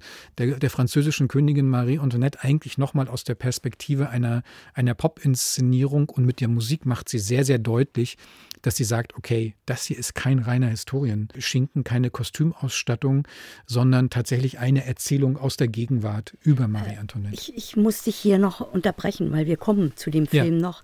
Aber es brennt bei mir noch was unter den Nägeln und ich denke, du als Filmhistoriker wirst garantiert da schon mal nachgedacht haben, wenn wir über Authentizität reden. Wie kann man die Shoah erzählen? Zum Beispiel. Hm. Das ist doch bestimmt ein Diskurs, der, ein, der damit eine Rolle spielt. Ja, ja. Und ähm, das ist ja einer der wirkmächtigsten und, und, und zentralsten Diskurse, die, die, man in der Filmgeschichte verfolgen kann. Soll man, darf man, kann man nachinszenieren, was im Holocaust passiert ist? Ich meine, da könnten wir wahrscheinlich Extra zwei Tage drüber ähm, reden, äh, über das Thema. Ja. Das ist letzten Endes auch ein bisschen müßig, weil es wird gemacht. Und man kann sich mit dem auseinandersetzen, was gemacht wird. Und sich dann die Frage stellen, ist es sinnvoll oder ist es nicht ähm, sinnvoll? Und da wandeln sich oder haben sich auch meine Positionen ein bisschen gewandelt. Ich war lange Zeit auch immer, dass ich gesagt habe, naja, ich will diese ganzen verkitschten Geschichten eigentlich nicht sehen und das ist mir alles, da wird so viel trivialisiert auf eine Art und Weise, wie man so ein großes Menschheitsverbrechen wie den Holocaust, wenn man das irgendwie so band, dass Menschen im Kino sitzen und dazu Popcorn essen und Cola trinken, dann ist eigentlich grundsätzlich was falsch gelaufen, weil dafür ist das eigentlich nicht da. Das, das bedient kein Unterhaltungs- oder es sollte kein Unterhaltungsbedürfnis äh, bedienen. Aber ich erlebe äh, es, weil ich auch hin und wieder Film pädagogische Veranstaltungen mache mit Kindern und äh, Jugendlichen, wo einfach der Zeitabstand ein ganz anderer und ein größerer mhm. ist, dass es eben gerade mit solchen Geschichten auch auf einer emotionalen Ebene gelingen kann, die für Geschichte zu begeistern und sie wieder an das Thema heranzuführen. Deswegen sehe ich das äh, sehr ambivalent. Also ich wäre jetzt niemand, der so wie Claude Lanzmann sagt, sämtliche Nachinszenierung komplettes No-Go darf man nicht machen. Er hat Shoah gemacht als zwölfstündigen Film, der nur aus dokumentarischem Material oder aus Interviews gearbeitet ist. Der hat sich ja auch mit Steven Spielberg dann immens gestritten darüber, als er Schindlers Liste äh, gemacht hat und er ihm genau diesen Kitsch vorgeworfen äh, hat. Und am Ende haben sie sich dann auch wieder miteinander ähm, vertragen, weil er eben auch gesehen hat, okay, da erreicht man ein anderes Publikum äh, damit. Aber das beste Beispiel ist ja tatsächlich Holocaust, ist ja die, die Fernsehserie ja. aus, den, aus den 70er Jahren. Da gab es auch einen ganz großen Streit. Ist das, soll man das machen? Soll man so eine amerikanische Soap Opera letzten Endes über die NS-Zeit, über den Holocaust erzählen. Ist das nicht viel zu trivial und zu kitschig? Und die ganzen Fachhistoriker, saßen im Fernsehen und haben gesagt, nein, das geht nicht, das ist zu kitschig, das funktioniert nicht und wir vermitteln hier was Falsches. Und die Zuschauer am Fernsehen haben die Serie anders ja. gesehen. Es hat zu einer großen emotionalen Auseinandersetzung geführt mit Leserbriefen en masse an die Redaktion, mit Diskussionen, die danach im Fernsehen ähm, stattgefunden hatten, wie man sie davor bei anderen Auseinandersetzungen über die NS-Thematik auch hatte, aber eben im kleineren ja. äh, Maß hatte. Der Auschwitz-Prozess hat diese Auseinandersetzung schon einmal geführt in der Öffentlichkeit äh, zehn Jahre zuvor. Es gab es auch bei, wenn man ehrlich ist, gab es auch schon bei Nacht und Nebel von Alain René, dem ersten großen Dokumentarfilm, der sich dem äh, Thema Konzentrationslager äh, genähert hat, aber doch so stark wie bei Holocaust dann 1979, das war was anderes einfach. Das ja. hatte eine andere Qualität. Wenn man diese, die sind ja Leserbriefe, sind ja auch veröffentlicht worden. Wenn man das heute liest, dann merkt man, dass das tatsächlich etwas in dem Publikum bewegt hat, dass dort eine Auseinandersetzung und eine Reflexion stattgefunden hat. das gibt dem Film im Nachhinein dann auch eine, eine Berechtigung, selbst wenn man ihn ja. aus ästhetischen äh, Elementen mit ganz, ganz vielen Punkten kritisieren kann. Ich glaube, ein großer wichtiger Punkt dieser Serie, da, warum sie eine so emotionale Debatte losgestoßen hat und auch eine Aufarbeitungsdebatte innerhalb eigener Familien, so wie ich das mitbekommen habe, von Leuten, die das mir auch erzählt haben, ähm, ausgelöst hat, war die Perspektive einer jüdischen Familie, mhm. die man eingenommen hat und die sozusagen, mit der man auch diese Geschichte miterlebt hat und die zwar ins Soaphafte übergeht, aber trotzdem eine gewisse Form von historischer Genauigkeit auch in sich trug, aber eben leichter verdaulich. Andere Filme sind natürlich ganz anders in der Wahrnehmung äh, bei dem deutschen Publikum gewesen. Und dadurch hat natürlich so eine eher spielfilmhafte, serielle Inszenierung ähm, auch einen anderen Teil innerhalb der Erinnerungskultur. Mhm. Nichtsdestotrotz finde ich es auch eine, bis heute eine extrem heikle Debatte, wie und wann und wo man reinszenieren kann von etwas, das man eigentlich nicht reinszenieren kann. Mhm. Und es ist inzwischen ja so gut wie alles reinszeniert worden. Ne? Also wir haben sogar schon Spielfilme gehabt, die den Weg gegangen sind bis in die Gaskammern äh, hinein, Grauzone äh, zum Beispiel.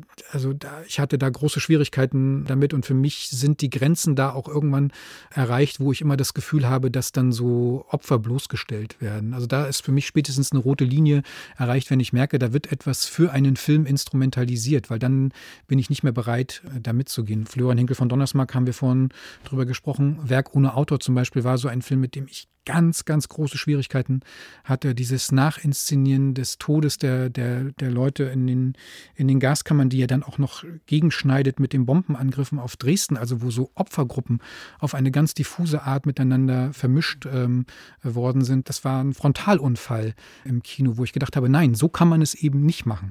Aber das, was du gesagt hast, das finde ich ganz, ist ein ganz wichtiger Punkt, weil Opfergeschichten, also die Perspektive der jüdischen Opfer im Holocaust einzunehmen aus der filmischen Perspektive, das hat es eben auch im deutschen äh, Kino lange Zeit nicht gegeben. Das ist ja davor auch, sind diese Geschichten eigentlich immer nur aus der Perspektive der deutschen Bevölkerung erzählt worden. Widerstandsthemen haben eine große Rolle gespielt. In der DDR gab es das schon. Da gab es auch Filme, die die jüdische Perspektive eingenommen haben. Sterne von Konrad Wolf, ein ganz großes Beispiel. Ähm, aber auch da gab es natürlich eine ganz, ganz starke Dominanz der kommunistischen äh, Widerstandskämpfer im, im DEFA-Kino, die immer eine ganz zentrale äh, Rolle gespielt haben, wo auch eine Marginalisierung der jüdischen Opfergruppe äh, stattgefunden hat gegenüber den anderen Opfergruppen, die es im, in der Zeit des Nationalsozialismus gegeben hat. Also es hat einfach auch eine Weile gedauert, ehe da eine Verschiebung stattgefunden hat in der Perspektive, die diese Filme einnehmen. Also um das kurz mal für uns zusammenzufassen, ähm, ich glaube, wir sind uns in einem Punkt einig, dass Geschichte in fiktionalen Geschichten, sogar fast im Dokumentarfilm, immer inszeniert ist. Dass es eine reine Authentizität in einem fiktionalen Film eigentlich nicht gibt, weil es immer ein subjektiver Blick ist, durch unterschiedliche Mittel. Was es gibt, das ist, ich nenne es jetzt mal einfach eine Faktengenauigkeit innerhalb der Filme und das aber der Begriff der Authentizität sehr stark benutzt wird im Sinne der Vermarktung eines Films. Mhm. Na, da kann man sehr viele Filme anführen, zum Beispiel auch den Bader-Meinhof-Komplex, mhm. wo ja eine Faktengenauigkeit da ist. Und das wurde als Indiz für Glaubwürdigkeit äh, und dafür äh, genommen, dass man gesagt hat, so war die Geschichte. Mhm. Natürlich ist das ein sehr, sehr subjektiver Film mhm. durch verschiedene Mittel, die man jetzt aufzählen könnte. Aber das finde ich interessant und das ist bei Schindlers Liste auch so gewesen, weil Steven Spielberg gesagt hat, das ist mein persönlichster Film und hier ging es mir in erster Linie um die Wahrheit und gar nicht um die Fantasie. In den anderen Filmen ging es mir eher um die Fantasie, aber dieser Film, das ist ein wahrhaftiger Film. Mhm. Und das wurde natürlich immer wieder kolportiert im Sinne der Bewerbung auch des Films, mhm. weil immer wenn man diesen Begriff hat, denkt man, das ist jetzt, das ist jetzt das äh, ultimative Statement zu einer Geschichte. Ja. Und das ist interessant, finde ich. Das ist mir aber auch sage ich ganz ehrlich, das ist mir erst bewusst geworden, indem ich mich auf diesen Podcast vorbereitet habe. Ich habe das vorher gar nicht gemerkt und gespürt. Mhm. Wobei ich da auch immer das Gefühl hatte, es wurde ja häufig suggeriert bei Schönes Liste, das sei ein Film über den Holocaust. Ne? Wenn man genau hinguckt, ist es eigentlich kein Film über den Holocaust, sondern es ist ein Film über das Überleben. Die Leute werden gerettet. Und der Film hat genau so eine Szene, die in der Gaskammer spielt, wo wir wissen, dass ganz viele Leute umgebracht worden sind. Und er nutzt eigentlich das Kino als Mittel, um diese Geschichte zu überwinden, indem die Leute dort am Ende Wasser äh, bekommen, also indem sie wirklich geduscht werden. Und ich glaube, das ist auch bei ihm eine sehr bewusste Entscheidung äh, gewesen, weil wie sollte denn ein wahrhaftiger Film über den Holocaust wirklich aussehen? Ja. Also wer soll, wir können Millionen von Tote auf der, auf der Leinwand, wo, welche Form von, von Vermittlung im Rahmen einer Spielfilmhandlung sollte dort so etwas tragen? Wer sollte sich das angucken? Ne? Also ich glaube, es ging nur so, wie er das damals äh, gemacht hat, als eine Überlebensgeschichte, um am Ende so ein Gefühl von Hoffnung äh, stehen äh, zu lassen. Aber da muss man sich dann tatsächlich wirklich bewusst machen, das ist nicht der Holocaust, den er erzählt, sondern er erzählt eine kleine Rettungsgeschichte von wenigen Juden, die gerettet worden sind im Vergleich zu der Vielzahl der Millionen von Menschen, die umgebracht wurden. Ja, und ich weiß das ja durch die Filme, wo ich das Drehbuch geschrieben habe, dass es für jeden Film eine Vermarktungsstrategie gibt. Mhm. Und die ist sehr unterschiedlich, aber darauf einigt man sich mhm. für die Interviews. Und Viele fallen auch drauf rein. Ich meine, das ist ein wunderbarer Film, Schindlers Liste. Es geht jetzt gar nicht um, um die Qualität, sondern es geht nur darum, wie wird, wird er, er vermarktet. Mhm. Ja, wie wird er vermarktet? Na, manchmal fängt es ja schon damit an, dass wir am Anfang dieses Insert haben, was ganz häufig mal wieder auftaucht. Dieser Film basiert auf wahren Begebenheiten. Ne, so das ist schon der erste Schritt, der eigentlich gemacht wird, um die Vermarktung in diese Richtung ja. äh, zu lenken. Wir erzählen euch, wie es wirklich war. Da würde ich aber das eine Wort gerne nochmal aufgreifen, was du eben gesagt hattest, nämlich es gibt ja einen Unterschied zwischen wahr und zwischen wahrhaftig. Also eine Geschichte mhm. kann ja Wahrheit für sich beanspruchen oder sie kann so erzählt sein, dass man sie als wahrhaftig anfühlt. Also dass man denkt, so hätte es sich ereignet haben können, auch wenn sie es nicht tatsächlich nicht so ereignet hat, eine ausgedachte Geschichte ist. Ich muss an einen Film zurückdenken, der eine große Debatte äh, diesbezüglich hervorgerufen hat, nämlich This Ain't California von Martin Persil über Skateboardfahren in der DDR. Ihr werdet euch auch daran erinnern, an ja. die Debatte, die dieser Film hervorgerufen hat. Ich weiß noch ganz genau, wie ich bei der Berlinale in dieser Vorführung sah und ich war wie elektrisiert. Das sind so Super 8-Aufnahmen von Kids, die Skateboard fahren in der DDR und es wird die Geschichte erzählt von einem Skateboardfahrer, der die Stasi naht und der zu großen Skateboardtreffen nach Prag fährt und die sitzen jetzt wieder zusammen am Lagerfeuer und unterhalten sich und über diese Szene des jugendlichen Seins in der späten DDR und sogar im, im Film gab es eine Werbung für ein Skateboard, das in der DDR produziert wird. Und das fühlte sich alles so echt an. Und ich bin da aber schon stutzig geworden, weil im Nachspann äh, des Films eben Schauspielernamen eingeblendet ja. worden sind, die ich aus einem anderen Kontext kannte. Und die Filmemacher haben auch den großen Fehler gemacht, dass sie lange Zeit äh, so getan haben, als wäre es wirklich ein dokumentarischer Film und haben aus ihrer Nachinszenierung eben einen Hehl gemacht. Das musste ihnen erst sozusagen aus der Nase gezogen werden. Auf Nachfrage hin hat sich dann herausgestellt, dass nahezu alles in diesem Film inszeniert war, inklusive der Super 8-Aufnahmen, inklusive der Werbung, alles nachinszeniert für den Film. Und ich finde, sie hätten das einfach von Anfang an transparent machen können, weil wahrhaftig war der Film trotzdem. Der war halt einfach nur keine Dokumentation. Es war keine wahre Geschichte, sondern eben eine, die sich so angefühlt hat, wie das Lebensgefühl in den 80er Jahren. Wenn man das transparent gemacht hätte, hätte der Film eine ganz andere ähm, dauerhafte Wirkung entfalten können, weil dann war natürlich die Debatte dann nur noch darüber, darf man das? Darf man den Zuschauer so in die Irre führen, indem man ihm dokumentarisch eine Wirklichkeit vorgaukelt, die es nicht gibt? Aber wir haben ja vorhin schon gesagt, letzten Endes macht jeder Film. Das ist es nur die Frage, wie transparent er das tatsächlich macht. Noch eine Frage, bevor wir zu anderen Filmen übergehen. Würdest du den Begriff Authentizität streichen für den fiktionalen Film? Ja, ich glaube schon. Ich glaube, ich würde ihn zumindest nur in, in, in, in, Anführungsstrichen verwenden. Aber ihr könnt das eigentlich beide besser beantworten. Also gebt ihr euch selber beim Drehbuchschreiben diesem Anspruch hin, dass es wirklich authentisch im, im Sinne einer erlebten Geschichte sein soll? Nein, ich würde. Absolut nicht. Nein, gar nicht. Ich würde eher sagen, könnte es so geschehen sein? Könnte es so passiert sein? Und versuche eine Genauigkeit herzustellen, aber wichtiger ist eigentlich mit der eigenen Fantasie zu arbeiten und äh, Geschichte auch als, als eine Spielwiese zu nehmen für, für die eigene Geschichte, für die eigene Fantasie und da eine Verbindung herzustellen. Das erste ist die große Recherche.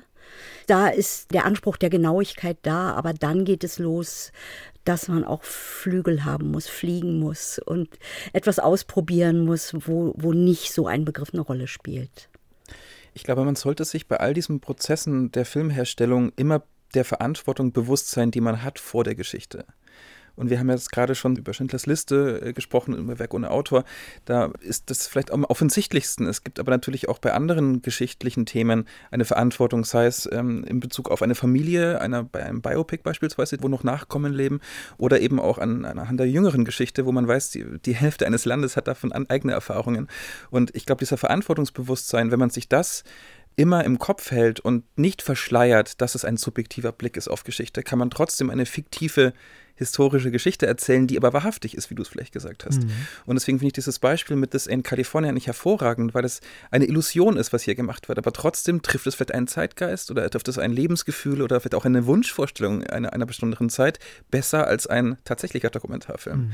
Und dementsprechend gibt es natürlich auch viele andere historische Filme, die den subjektiven Blick einer Filmemacherin oder eines Filmemachers auf die Geschichte nicht verschleiern, sondern ganz offensiv ins Bild treiben. Wie beispielsweise Marie Antoinette von Sophia Coppola, den du auch bereits angesprochen angesprochen hast. Mhm. Da passiert etwas wahnsinnig Tolles, indem man im Prinzip davon wegkommt, äh, den Film anzuschauen, zu sagen, ja, so war es damals am französischen Hof. Äh, die trugen Sneakers und äh, es gibt irgendwie eine Chipstüte. Das, das ist alles weggewischt eigentlich in der Rezeptionshaltung. Aber was da im Vordergrund steht, ist vielleicht eine Idee eine Idee, eine Figur so zu transportieren, dass man mitfühlen kann, dass man vielleicht auch das Problem von damals und eine gewisse Dekadenz heute nachvollziehbar macht.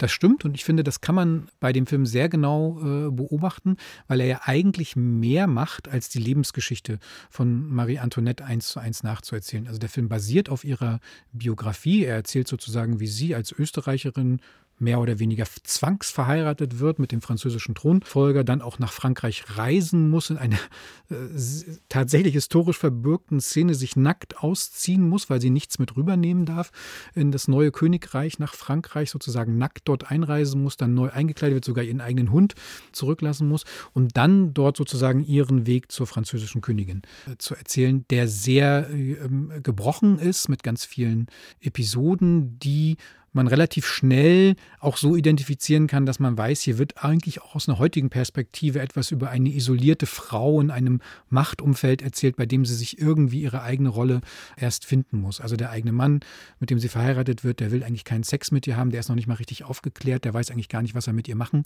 äh, soll, um den Thronfolger in die Welt zu setzen. Und sie nimmt ja dann irgendwann diese dekadente Rolle, dieses Leben am Hof mit all dem Pomp und mit all dem Überfluss, das nimmt sie ja irgendwann auch für sich an.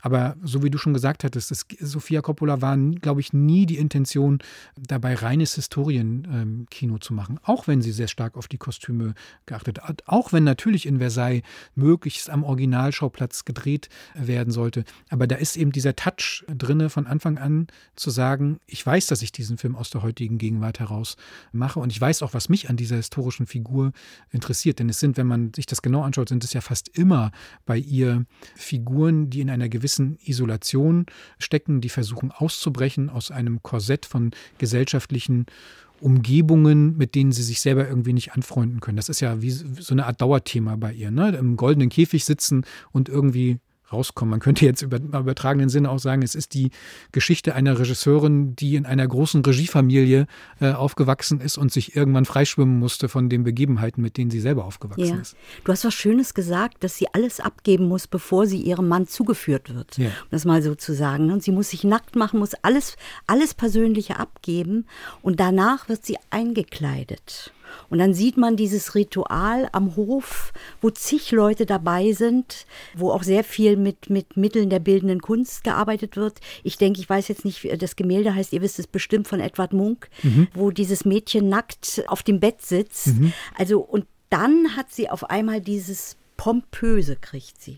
Die Kleider, die eine Rolle spielen. Der Luxus, der eine Rolle spielt. Das ist eine, eine reine Kompensationshandlung und du siehst dieses überbordende, übersinnliche Essen, Kleider, Luxus. Das finde ich sehr, sehr schön in Szene gesetzt. Es ist so, naja, irgendjemand hat es verglichen mit Paris Hilton, mhm. weil mhm. du sowas auch angedeutet hast. Es ist ein Lebensgefühl, was vermittelt wird und dann, als es gefährlich wird, weil die französische Revolution naht, ist es eigentlich zu spät, dass sie zu einer, ähm, sage ich mal, verantwortungsvollen Person reifen kann, die ihrer eigenen Funktion gerecht werden kann. Ne? Es geht ja dann bis zum Tod.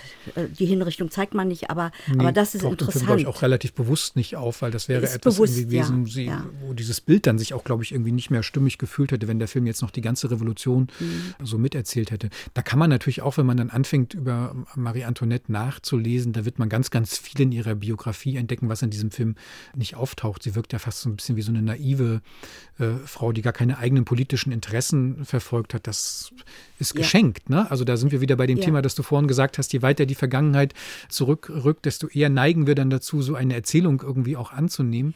Aber, Aber die wurde ausgepfiffen. Ne? Also Sophia Coppola, der Film wurde ausgepfiffen äh, bei der Premiere in Cannes. Ja, aber ich weiß gar nicht, ob das was mit historischen Gründen äh, zu tun hatte, dass sie so sich so eine große Freiheit genommen hat bei der Interpretation ihrer Lebensgeschichte oder ob das andere Gründe waren, die vielleicht dann wir, dazu geführt haben. Ja, vielleicht sind wir da dann auch wieder bei dem Punkt, dass ähm, die Identifikation der Zuschauer mit einem Thema, was in Frankreich in Cannes noch eine andere ist mit Marie Antoinette, gerade wenn ein amerikanischer Blick darauf geworfen wird, der die Popkultur beinhaltet, mhm. dass das natürlich ein ganz anderes Rezeptionsverhalten ist, ähnlich wie aus unserer Sicht auf das Leben der anderen vielleicht geschaut wird, mhm. wenn es eben kein in der DDR sozialisierter Regisseur äh, ja. gemacht hat. Das könnte ein ähnlicher, ähnlicher. Ja, das ist wahrscheinlich auch die Erwartungshaltung, die da mitschwingt. Wenn man liest, da hat jemand einen Film Film über Marie Antoinette äh, gemacht, dass man dann sofort mit einem bestimmten Blick, mit einer bestimmten Erwartung im Kino mhm. sitzt. Und wenn dieser Blick dann so gezielt unterlaufen wird oder gar nicht bedient wird, dann äh, ruft das dann die Verstörung hervor. Wobei ich ja ganz, das ganz spannend finde, ist dieser Charakter eines Biopics, wie sich der auch wandelt. Über Marie Antoinette gibt es bestimmt zwei Dutzend Filme schon in der Geschichte. Sie ist immer wieder beleuchtet worden als Figur. Bei Johanna von Orleans ist es noch viel stärker. Also wird es noch viel ikonischer, wie in bestimmten Spielfilmen äh, sie immer wieder inszeniert worden ist, als Heldenfigur, manchmal als gescheiterte Figur, manchmal als Heilige. Ne? Also da, also 100 ist nicht übertrieben, wenn ich sage, dass es 100 Filme über Johanna von Orleans äh, gibt seit der Stummfilmzeit und immer wieder sind sie anders. Immer wieder kommt eine aktuelle Deutung da mit hinein. Und ich glaube, du hast völlig recht, der kulturelle Kontext, wo das dann, wo das aufgenommen wird, wo es sich irgendwie widerspiegeln soll, trägt dann maßgeblich dazu bei, ob so ein Film zum Erfolg werden kann oder nicht zum Erfolg werden kann. Es gibt ein Buch von Sabine Moller, was du uns empfohlen hast, Zeitgeschichte sehen, die Aneignung von Vergangenheit durch Filme und Zuschauer. Und das ist ganz interessant, weil wenn wir über Marie Antoinette nachdenken, kommt man ja dahin zu sagen, das ist definitiv kein Zeitdokument, dieser Film außer ein Zeitdokument der Zeit, in der er entstanden ist. Darauf sind wir vorhin schon mal ganz kurz ähm, abgebogen in diese Richtung. Was da natürlich total spannend ist, ist, dass die kulturelle und individuelle Prägung des Zuschauers und die ist eventuell bei einem Film wie der Film von Sofia Coppola geprägt durch die Popkultur, durch eine Person wie Paris Hilton, wie Heidi gesagt hat. Da existiert auf einmal ein ganz anderer Zugang zur Figur, der mhm. in den 50er, 60er Jahren vielleicht gar nicht möglich war. Mhm. Also der Blick, den wir in der Zeit auf Marie Antoinette werfen können und vielleicht etwas verstehen von dieser Figur, weil wir sozusagen durch andere historische Persönlichkeiten das mittlerweile gelernt haben, mhm. ist ein ganz anderer als einer, der in den 50er, 60ern geworfen werden könnte. Mhm. Ja, indirekt haben wir das ja schon mit reflektiert im, im Verlauf unseres Gesprächs, dass die eigene Biografie auch die Wahrnehmung prägt, wie man einen Film liest. Und das ist das, was Sabine Moller in ihrem ähm, Buch, in ihrer Untersuchung sehr deutlich macht, dass Filmaneignung eben ein interaktiver Prozess ist. Es gibt nicht nur den Film. Und der wird auch nicht nur auf eine bestimmte Art und Weise gelesen oder kann nicht nur auf eine bestimmte Art und Weise gelesen werden. Und sie hat das ja in dieser, in dieser Studie, also vielleicht für alle, die das Buch nicht kennen, sie hat an, von unterschiedlichen Filmbeispielen Zuschauerbefragungen durchgeführt. Also tatsächlich ausgewertet ähm, im Gespräch, im Nachgang, wie bestimmte Filme einfach rezipiert worden sind und ist zu dem sehr spannenden Ergebnis gekommen, dass wir zwar sehr viel darüber reden können, was alles in einem Film drinne steckt, ne, was die Intention des Filmemachers, des Drehbuchautors äh, gewesen ist, aber dass das am Ende noch relativ wenig darüber darüber sagt, was der individuelle Zuschauer mit diesem Film anfängt. Und dass das eben sehr stark von der eigenen Prägung, vom eigenen kulturellen Kontext äh, abhängt. Sie untersucht es am Beispiel von äh, Goodbye Lenin unter anderem und kommt da zu dem Ergebnis, dass der Film im, im amerikanischen äh, oder nordamerikanischen Raum ganz anders wahrgenommen worden ist als in Europa und auch in Frankreich anders gesehen wurde als vom deutschen Publikum. Und ich glaube, das ist etwas, was wir uns auch immer wieder bewusst machen müssen, wenn wir über Geschichtsinszenierungen im Film äh, sprechen. Die Intention Informationen, die ein Film vielleicht von der Warte seiner Macher heraus beinhaltet, das ist nicht eins zu eins vorauszusetzen, dass sich das auch so auf den jeweiligen Zuschauer überträgt. Überspitzt gesagt könnte man sagen, jeder Adressat macht am Ende etwas Eigenes mit dem Film. Das ist im Prinzip ja aus der Medientheorie, kann man immer sagen, der Absender und der Adressat machen unterschiedliches mit einer Nachricht, die im Raum steht. Und das gilt für die Wahrnehmung von Filmen eben tatsächlich auch. Und dann sind mir solche Filme, wie die von Sofia Coppola, fast sogar noch ein Stückchen ehrlicher mhm. im Umgang mit ihrem äh, Thema, weil sie eben gar kein Geheimnis daraus machen, dass sie etwas bewusst inszenieren, auch für ein anderes Publikum, das gedacht ist, weil der Film Marie Antoinette, der richtet sich nicht an französische Historiker, die über Marie Antoinette forschen und eine neue Biografie schreiben wollen und den vielleicht als Quelle benutzen möchten, sondern der hat einfach ein anderes Zielpublikum gehabt. Und das kann man ja bei anderen historischen Filmen, kann man es ja noch viel stärker beobachten. Wenn wir noch über Quentin Tarantino reden Unbedingt. und seine Art, äh, Geschichte zu inszenieren oder in seiner Form auf die Geschichte zu blicken, da wird es ja noch mal interessanter und deutlicher, wofür Geschichte im Film dann eben auch benutzt werden kann. Wir haben jetzt zwei große verschiedene Herangehensweisen an historische Filme schon besprochen. Einmal die Herangehensweise des möglich Authentischen, wo versucht wird, eine Geschichte zu reinszenieren und möglichst glaubhaft zu machen.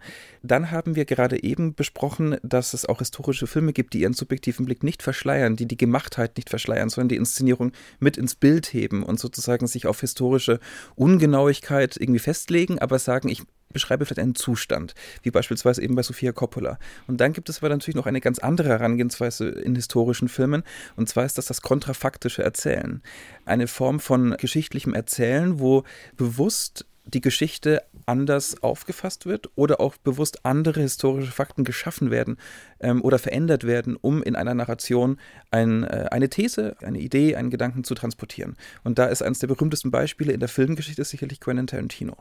Ja, er hat das in jüngerer Zeit tatsächlich verstärkt in seinen Filmen gemacht. Am Anfang war, kam er ja eigentlich eher vom Trash und vom, vom, vom Trivialen, mit dem er sich auseinandergesetzt hat und ist mit Inglourious Bastards eigentlich dem, das war, glaube ich, so der erste Film, in dem er sich wirklich mit einem historischen Sujet äh, beschäftigt hat, wo er dann tatsächlich gesagt hat, er will hier Geschichte einfach umschreiben oder Geschichte anders inszenieren, als sie in Wirklichkeit verlaufen ist. Der geht also, wenn man so will, noch einen ganzen Schritt weiter, indem er das würde auch gar nicht zu ihm passen. Also so einen Film zu inszenieren, eins zu eins wahre Be Begebenheit, das wäre gar nicht sein Kino. Das würde der, glaube ich, auch als albern abtun. Und er hat eigentlich eher sich die Frage gestellt, kann nicht das Kino auch mit seinen eigenen Mitteln Geschichte überwinden und sie uns erzählen, wie sie vielleicht besser hätte verlaufen äh, sollen. Und ich mochte Inglourious Bastards sehr gern und ich mag auch die Art, wie er die Geschichte inszeniert dort auf sehr unterschiedlichen Ebenen. Weil einerseits ist er sehr nah, sehr real dran, was die Bedrohung angeht, den Menschen ausgesetzt waren in der Eröffnungsszene mit Christoph Walz, der diesen SS-Mann Hans Lander so eindringlich und so intensiv spielt, dass es einem eiskalt den Rücken runterläuft. Und dann entwickelt sich der Film ja zu so einer richtigen Tarantino-Geschichte. Wir haben die Nazis, äh, Nazi-Jäger, die dort, die Juden sind unterwegs und jagen Nazi-Skalps in dem Film. Und bis heute für mich eine der schönsten Ideen, dass Nazis sich nicht unsichtbar machen können, indem sie einfach ihre Uniform ablegen, sondern dieses Hakenkreuz auf die Stirn geritzt bekommen. Stellt euch das mal vor, in den 50er Jahren, die ganzen abgetauchten Altnazis, die irgendwie in alle ihre Funktionen zurückgekehrt äh, sind, wären noch so leicht zu identifizieren gewesen. Bis hin dann zu diesem Wurf, den er entwickelt in dem äh, Film Film, sich einfach auszudenken, dass diese ganze Nazi-Clique einfach in einem Kino umgebracht wird, ermordet, verbrennt, erschossen, in einer so großen, in einer so brachialen äh, Inszenierung das Kino gewinnen lässt, über das schlimmste Menschheitsverbrechen, weil wir da vorhin auch drüber gesprochen haben. Das ist eine künstlerische Freiheit, die ich akzeptiere, weil der Film nie den Deckmantel äh, vor sich herträgt, zu sagen, ich erzähle euch, wie die Vergangenheit wirklich war, sondern einfach sagt, das ist meine Art, Kino äh, zu machen. Und sag mal, würde dir ein deutscher Film einfallen, der nur in so eine Richtung geht? Mhm. Wir haben ja schon mal telefoniert und mhm. ich weiß, es ist mir da auch erst bewusst geworden, als du gesagt hast, das können wir Deutschen nicht. Ich glaube, man hätte viel, das machen wir nicht. Ich glaube, man hätte in Deutschland viel zu viel Angst ähm, vor der Debatte, die so etwas auslösen würde. Tarantino würde, schert sich um so etwas nicht und er macht es natürlich auch im amerikanischen Kontext ganz losgelöst von einer deutschen Erinnerungskultur. Ich glaube, ein deutscher Film, der sich so etwas trauen würde, der müsste erstmal die ganzen Hürden in der Filmförderung übernehmen, in dem Geschichte sozusagen umgeschrieben wird, wie sie nicht äh, wirklich war. Nein, ich glaube, da gibt es eine gewisse Barriere, über die Filmemacher bei uns deutlich schwieriger hinwegkommen, wo man auch immer das Gefühl hat, man muss so ein öffentliches Authentizitätsbedürfnis bedienen. Man darf gar nicht so künstlerisch frei äh, darüber erzählen, gerade wenn es NS-Geschichte ist. Es gibt ja, vor gar nicht, ist ja in, bei München von Christian, ist es ja so, da gibt es auch eine Szene, wo ein fiktives Attentat auf Hitler kurz vor der Ausführung steht. Und da steht auch jemand mit der Pistole da und er hätte eigentlich die Chance, äh, Hitler umzubringen mhm. in dieser Situation. Aber da passiert genau das eben nicht in dem Film. Da wird dieser Schritt nicht gegangen, so weit Geschichte neu zu erfinden oder neu zu erzählen, dass sie über diesen Punkt äh, hinausgeht. Als Andeutung ist es da mal da, aber Tarantino hat einfach ein anderes Gefühl, Geschichte umzuschreiben. Er hat es ja in den nachfolgenden Filmen dann auch gemacht. Er hat es mit der Sklavengeschichte gemacht, in The Hateful Eight und in, in, in Django und dann jetzt zuletzt mit Once Upon a Time in, in, in Hollywood, wo er tatsächlich auch eine Geschichte umschreibt, nämlich die der Manson-Morde, wo er tatsächlich am Ende nicht die, die Bande gewinnen lässt, nicht die Morde ausführen lässt, sondern das Kino wieder umdreht, äh, die Geschichte. Und am Ende die Attentäter diejenigen sind, die umgebracht werden. Also es scheint sich tatsächlich für ihn momentan so eine Art Stilmittel zu sein, der, der Historiker im Kino im Gewande von Tarantino, der einfach Geschichte neu erzählt und neu erfindet. Aber warum das in Deutschland nicht möglich ist, ich meine, ihr könnt es, versucht es mal aus eurer Wahrnehmung heraus zu beschreiben, äh, an welchen Hürden man stehen würde, wenn man so eine Geschichte in Deutschland versuchen würde, an die Filmförderung zu bringen. Also ich glaube, dass es durchaus möglich wäre, würde man in Deutschland stärker auf Genres setzen. Ähm, das Genre-Kino in Deutschland ist sicherlich eins, was irre große Potenziale hat und das vielleicht auch in den letzten Jahren immer stärker, langsamer sich Gehör verschafft. Aber diese Filme, über die wir sprechen, sind ganz oft Science-Fiction-Filme. Es gibt ja beispielsweise, da gab es zwar kein deutscher Film, aber es gab eine große Beteiligung deutscher Schauspieler, Iron Sky, mhm. wo die, eine, eine alternative Welt erzählt wird, ganz klar im Science-Fiction-Genre angesiedelt, wo auf der Rückseite des Mondes Nazis überlebt haben und diesen jetzt den Gegenschlag ansetzen und den auch umgebracht werden. Also sozusagen wirklich innerhalb eines bestimmten Trash-Kultur, höchst amüsant, also es geht auch mit Mitteln der Komödie sozusagen. Mhm. Ähm, aber ich glaube, dass all diese, dass diese Tradition gab es vielleicht mal in den 60ern in Deutschland, wo man so bestimmte Genres versuch, ausprobiert hat, 60er, 70er, wo man sich an das italienische Giallo-Kino angelehnt hat, vielleicht mal, wo man auch Sandalenfilme, also wenn wir über historische Filme sprechen, gab es ja auch Sandalenfilme sozusagen, mhm. wo Spaghetti-Western unter deutscher Beteiligung entstanden sind. Das hat aber die Kinogeschichte in der zweiten Hälfte des 20. Jahrhunderts in Deutschland ein kleines wenig vergessen. Wäre, würde das wieder aufkommen, kann ich mir durchaus vorstellen, dass man auch solche Erzählungen hier machen kann, mhm. wenn man ähm, eine, das ist eine ganz schreckliche Formulierung, ein, ein gutes Packaging aus, aus den Kreativen herstellt mhm. und wo die Förderung sagt, ja, okay, den trauen wir das zu. Mhm. Ja, ich glaube auch nicht, dass Autoren, Autorinnen von vornherein an die Förderung denken. Ich glaube, das hat mit Erzähltradition zu tun und genau das, was Konstantin sagt. Also die Förderung, das ist später. Aber ich glaube, im, im, im Prozess des Machens fehlt diese Tradition vor allen Dingen durch das Belastetsein der deutschen Geschichte, gerade was Nationalsozialismus angeht, dass da vielleicht auch die Schere im Kopf da ist, die eher unbewusst auch ist. Mhm. Dass man denkt, da möchte ich besonders genau oder da möchte ich ordentlich sein, da habe ich vielleicht nicht den Mut, also das total zu kippen. Mhm. Als ich ähm, einen Tarantino-Film gesehen habe und dass Hitler erschossen wird, dachte ich, ja, mhm. wow. Mhm. Aber es kann schon sein, also dass man selbst gar nicht so auf die Idee kommt mit mhm. diesem. Mit Aber müsste nicht zumindest bei einer, bei einer deutlich jüngeren, nachwachsenden äh, Generation eigentlich diese Hemmschwelle irgendwann verschwunden äh, sein? Mich wundert es tatsächlich, dass es da keine größere Experimentierfreude gibt. Und ich frage mich, wo bleibt die denn auf der Strecke? Also stirbt das schon in der Ausbildung, dass man dort tatsächlich irgendwie diese kreative Freiheit nicht auslebt? Oder ist es tatsächlich die Erinnerungskultur in Deutschland, die so etwas dann erschwert? Weil man kann ja in Deutschland, kannst du dann eher so Phänomene beobachten, dass man dann aus diesem Gedanken heraus etwas ganz genau zu erzählen, dann in solche vermenschlichten Erzählungen hineingerät, dass dann auf einmal selbst Nazi-Figuren irgendwie einem besonders persönlich nahegebracht werden, auf einer authentischen Ebene, wie in der Untergang zum Beispiel von Oliver Hirschspiegel, wo ich dann irgendwie auch dachte, warum? Also warum muss ich die Leute jetzt noch als Menschen nahegebracht. Das ist übrigens sehr interessant. Bekommen. Und zwar ist das zeitlich gesehen ja parallel. Der Untergang von Oliver Hirschspiegel, der Bader-Meinhof-Komplex mhm. und Tarantinos erster Film, der genau das macht. Mhm. Das waren vielleicht zwei, drei Jahre Unterschied, wenn überhaupt, wenn nicht sogar das gleiche Jahr 2006, 7, mhm. 8 ungefähr kamen diese Filme alle raus. Ja, unterschiedlicher könnte es eigentlich gar nicht sein. Absolut nicht. Genau das Gegenteil. Mhm. Aber vielleicht hast du sogar recht. Also das ist nicht die Förderung, aber wir haben über Filme über die DDR gesprochen. Noch heute wird bei Sonnenallee, wir sitzen hier in der Sonnenallee übrigens im Studio, ähm, bei diesem Film der, kommt der Vorwurf, das wäre nostalgisch. Mhm. Für mich hat hat das überhaupt nichts mit Nostalgie zu tun, weil der die, die Wirklichkeit immer wieder bricht und mit einer Selbstironie arbeitet, die auch wieder zu einer höheren Erkenntnis kommt. Mhm. Und ich weiß auch, dass es gar nicht so einfach war bei Bornholmer Straße, mhm. weil für mich war sehr schnell klar, dass es eine Komödie werden muss. Aber natürlich habe ich die Ängste auch gespürt. Mhm. Kann man das machen? Darf man das machen? Ähm, das ist dann letztlich, wenn man es macht, eine unglaubliche Befreiung. Mhm. Über sich selbst zu lachen, über die eigene Geschichte zu lachen.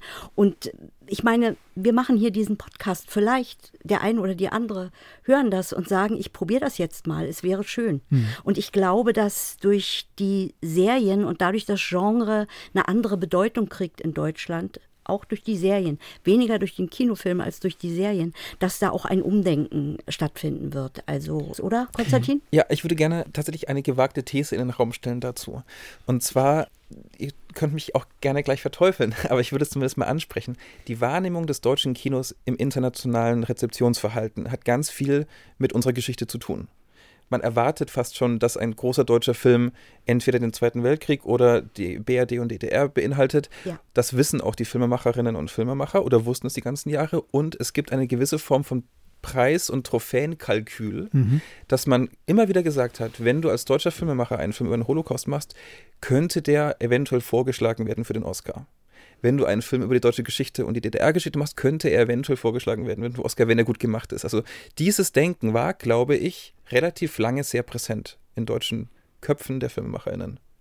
Und in der Praxis. Also wenn man Praxis. sich anguckt, welche Filme dann tatsächlich nominiert ja. worden sind für solche großen Filmpreise und welche nicht, dann sind es eben häufig die eher die geschichtsträchtigen Filme gewesen, bei denen man das Gefühl hatte, die erzählen jetzt etwas für ein großes internationales Publikum und die künstlerisch anspruchsvolleren sind dann vielleicht eher diejenigen gewesen, die auf der Strecke geblieben sind dabei. Das ermutigt natürlich äh, jüngere Filmemacher wahrscheinlich nicht unbedingt darin, so etwas auszuprobieren oder zu machen. Aber ich würde es mir tatsächlich auch wünschen. Ich wäre da noch für viel mehr Radikalität und für viel mehr Freiheit im Umgang mit bestimmten historischen äh, Themen und dem Ausprobieren von, von neueren Genreversuchen. Also ich fand zum Beispiel äh, Deutschland 83, eine, eine, Fernsehserie, die probiert hat, das äh, DDR-Thema, das Ost-West Thema aus der Spionagegeschichte so als spannende Genre-Agentenerzählung zu erzählen, mit unglaublich viel Selbstironie, mit einer Serie, die sich eigentlich streckenweise gar nicht mehr so richtig ernst äh, genommen hat. Das fand ich einen sehr gelungenen Versuch. Und die hat, Serie hat es leider, finde ich, nicht bis zum Ende durchgehalten. Also die anderen beiden Staffeln haben diesen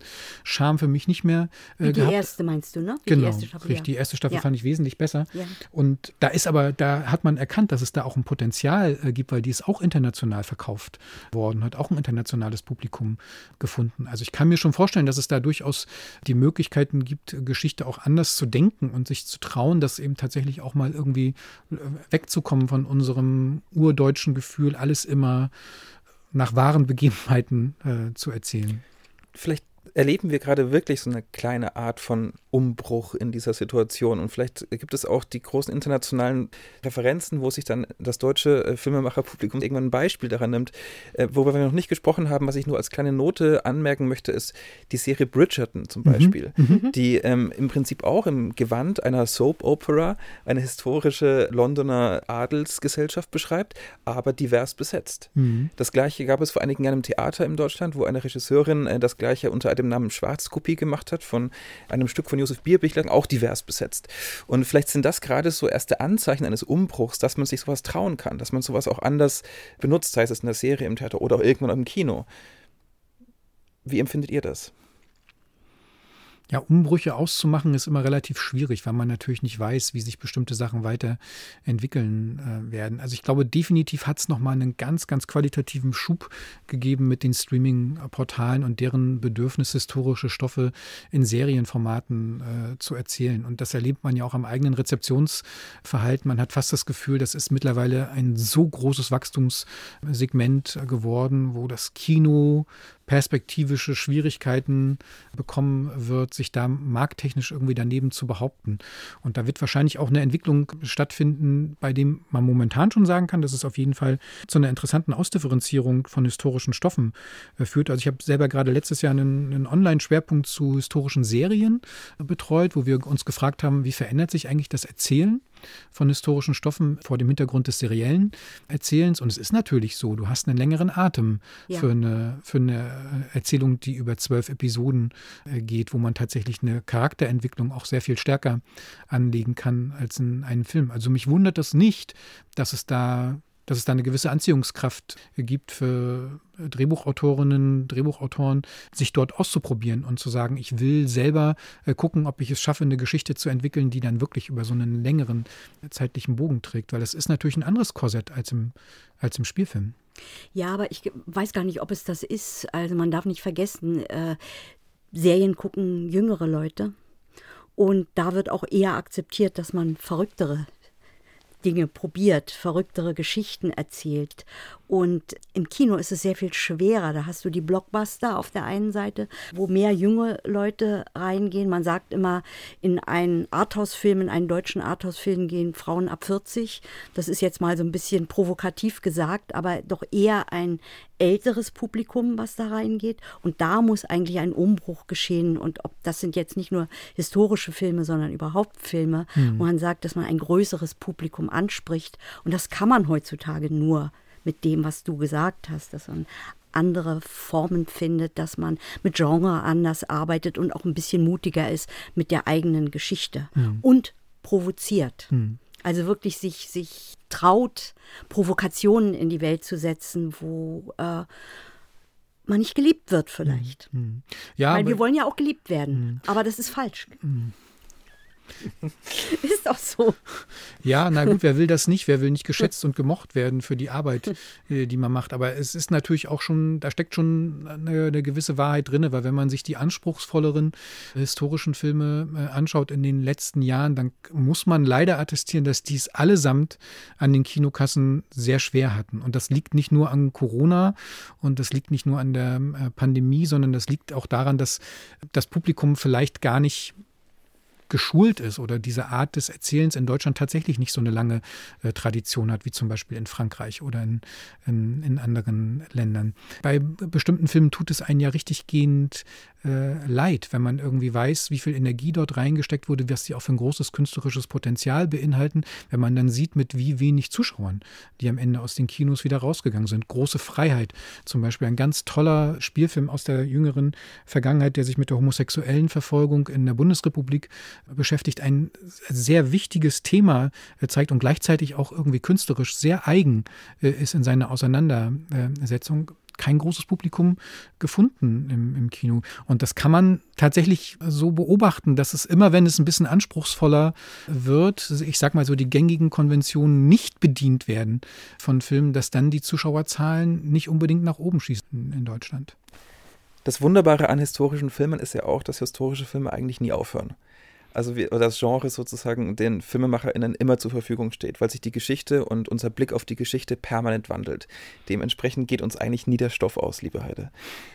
Kann man so sagen, ja. Ähm. Das bleibt ein dauerhaftes Thema und ich glaube, das ist auch so beständig. Wir haben ganz am Anfang haben wir darüber gesprochen, dass es so eine Art Grundbedürfnis gibt, sich Geschichte zu vergegenwärtigen äh, bei den Menschen, gerade weil es eben ne, zu der eigenen Biografie dazugehört. Das ist ja eine, eine, erzeugt auch eine Stabilität in den Menschen selber, sich mit der eigenen Geschichte auseinanderzusetzen und ist Teil sozusagen der, der eigenen Biografie. Und ich glaube, das Kino wird das immer weiter bedienen. Ja. Man könnte sogar sagen, dass ähm, der historische Film in der DNA des Kinos eigentlich veranlagt ist, ja. weil das Kino auch Geschichte mitprägt und weil ein gewisser Drang nach Eskapismus vielleicht sogar, den Begriff hatten wir heute nur äh, am Rande einmal kurz erwähnt, eigentlich Teil der Kinogeschichte auch ist. Ich gehe in einen Raum und lasse mich auf eine andere Welt ein. Ob diese andere Welt in der Zukunft liegt, in der Vergangenheit oder in der Gegenwart, ist erstmal frei. Hm. Ist es leichter, eigentlich über eine historische Figur zu schreiben, die es wirklich gab? Oder ist es leichter, sich eine historische Figur auszudenken, bei der man eine größere Freiheit dann für sich in Anspruch äh, nehmen kann als Autorin oder als Autor? Also wenn ich das beantworten sollte, also für mich, glaube ich, ist es leichter, sich eine auszudenken, weil bei einer historischen Figur ist immer das Problem, werde ich dieser Person gerecht? Werde ich der Familie der Person gerecht, die noch lebt? Ähm, ich kann nie dem Bild entsprechen, was eine Familie hat über die Person. Und insofern ist es so eine lange Suche. Ich glaube auch, die zwölf Jahre Gundermann haben auch damit zu tun, weil die Frau von, von äh, Gundermann ja natürlich auch noch lebt.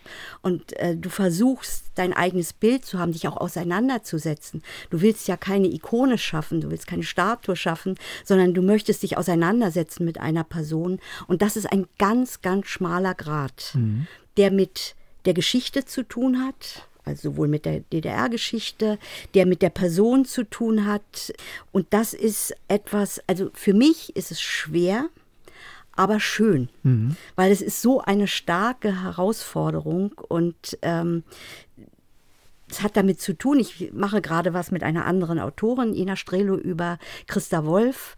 Und äh, über Christa Wolf hat es auch noch nie etwas gegeben, weil sie ist eine sehr bekannte äh, Person, die geliebt wurde, auf der anderen Seite aber auch sehr kritisiert wurde und dazwischen ein eigenes Bild, man sagt zwar, mach dir kein Bild, aber trotzdem eine eigene Figur zu schaffen, die die Figur ist, die du geschaffen hast, das ist wirklich ein schwieriger Prozess. Und Konstantin, ich glaube, du kannst dazu auch was sagen. Wir hatten die gleiche Frage in unserer Episode über ähm, literarische Adaptionen auch schon im Prinzip. Ist es mhm. einfacher, aus einer Grundlage eines literarischen Stoffes ein Drehbuch zu entwickeln oder ein Drehbuch sich neu auszudenken? Ich würde auch sagen, dass es aufgrund der doppelten Erwartungshaltung schwieriger ist, ähm, mit einer vorgegebenen Biografie oder einem vorgegebenen Text zu arbeiten, weil man automatisch gespalten ist in seinem eigenen Zugang. Man muss selbst einen individuellen, subjektiven Zugang zu einer Person, zu einem literarischen Werk oder zu einem anderen Filmwerk schaffen, das man benutzt und das man als Grundlage hat für sein eigenes Werk. Gleichzeitig braucht man aber auch diese Verdichtung, den Fokus, den man eigentlich nur aus sich selbst heraus nimmt, wo man automatisch sich Freiheiten erlauben muss, um auch etwas zu schaffen, was spannend und intensiv ist sozusagen und nicht nur abbildet, wie andere Leute eine Figur sehen oder wie andere Leute ein Werk sehen, auf das man zurückgreift. Mhm. Also ich würde insofern sagen, dass es vielleicht für jeden unterschiedlich natürlich ist, der das schreibt.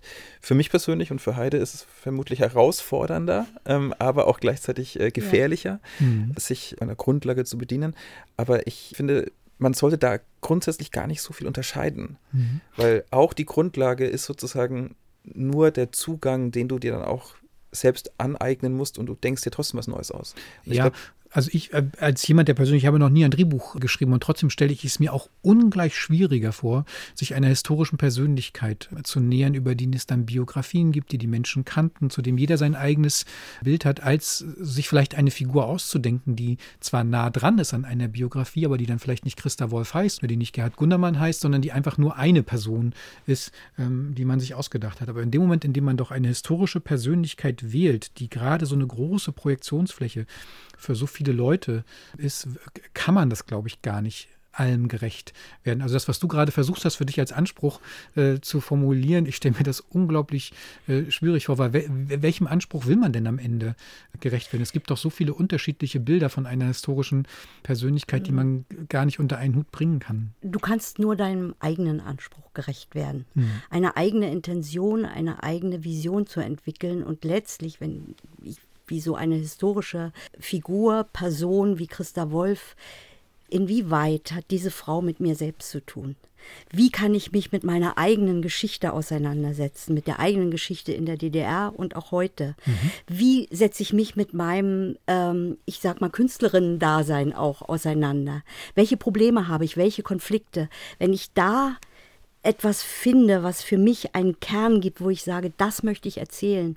Und ich glaube, weil ich es erzählen möchte, äh, wird es vielleicht auch andere interessieren, dann kriege ich den Zugang. Das ist aber ein langer Weg, weil du auch, was ich vorhin gesagt hast, durch die Recherche erstmal denkst, du willst jetzt ganz ordentlich erzählen und dann aber dich immer freier machen musst mhm. von dieser Person, um äh, es als eine eigene Autorinnenarbeit zu empfinden irgendwann und dann zu sagen, okay, ich kann nicht allen gerecht werden. Mhm. Ich kann es einfach nicht. Aber ich muss mich davon befreien, was ich vorhin gesagt habe. Ich muss mich auch davon befreien, geliebt zu werden, wenn ich so ein Projekt nehme. Mhm. Aber wenn du so ein Projekt anfängst, dann ist dir das natürlich auch gar nicht bewusst. Mhm. Und dann fängst du aus Neugier. Ich fange oft aus Neugier an und dann entwickelt sich das. Ja, aber unbewusst ist es natürlich trotzdem. Ein Grundempfinden muss ja da sein, warum man überhaupt sagt, ja. diese Geschichte ist, finde ich, erzählenswert.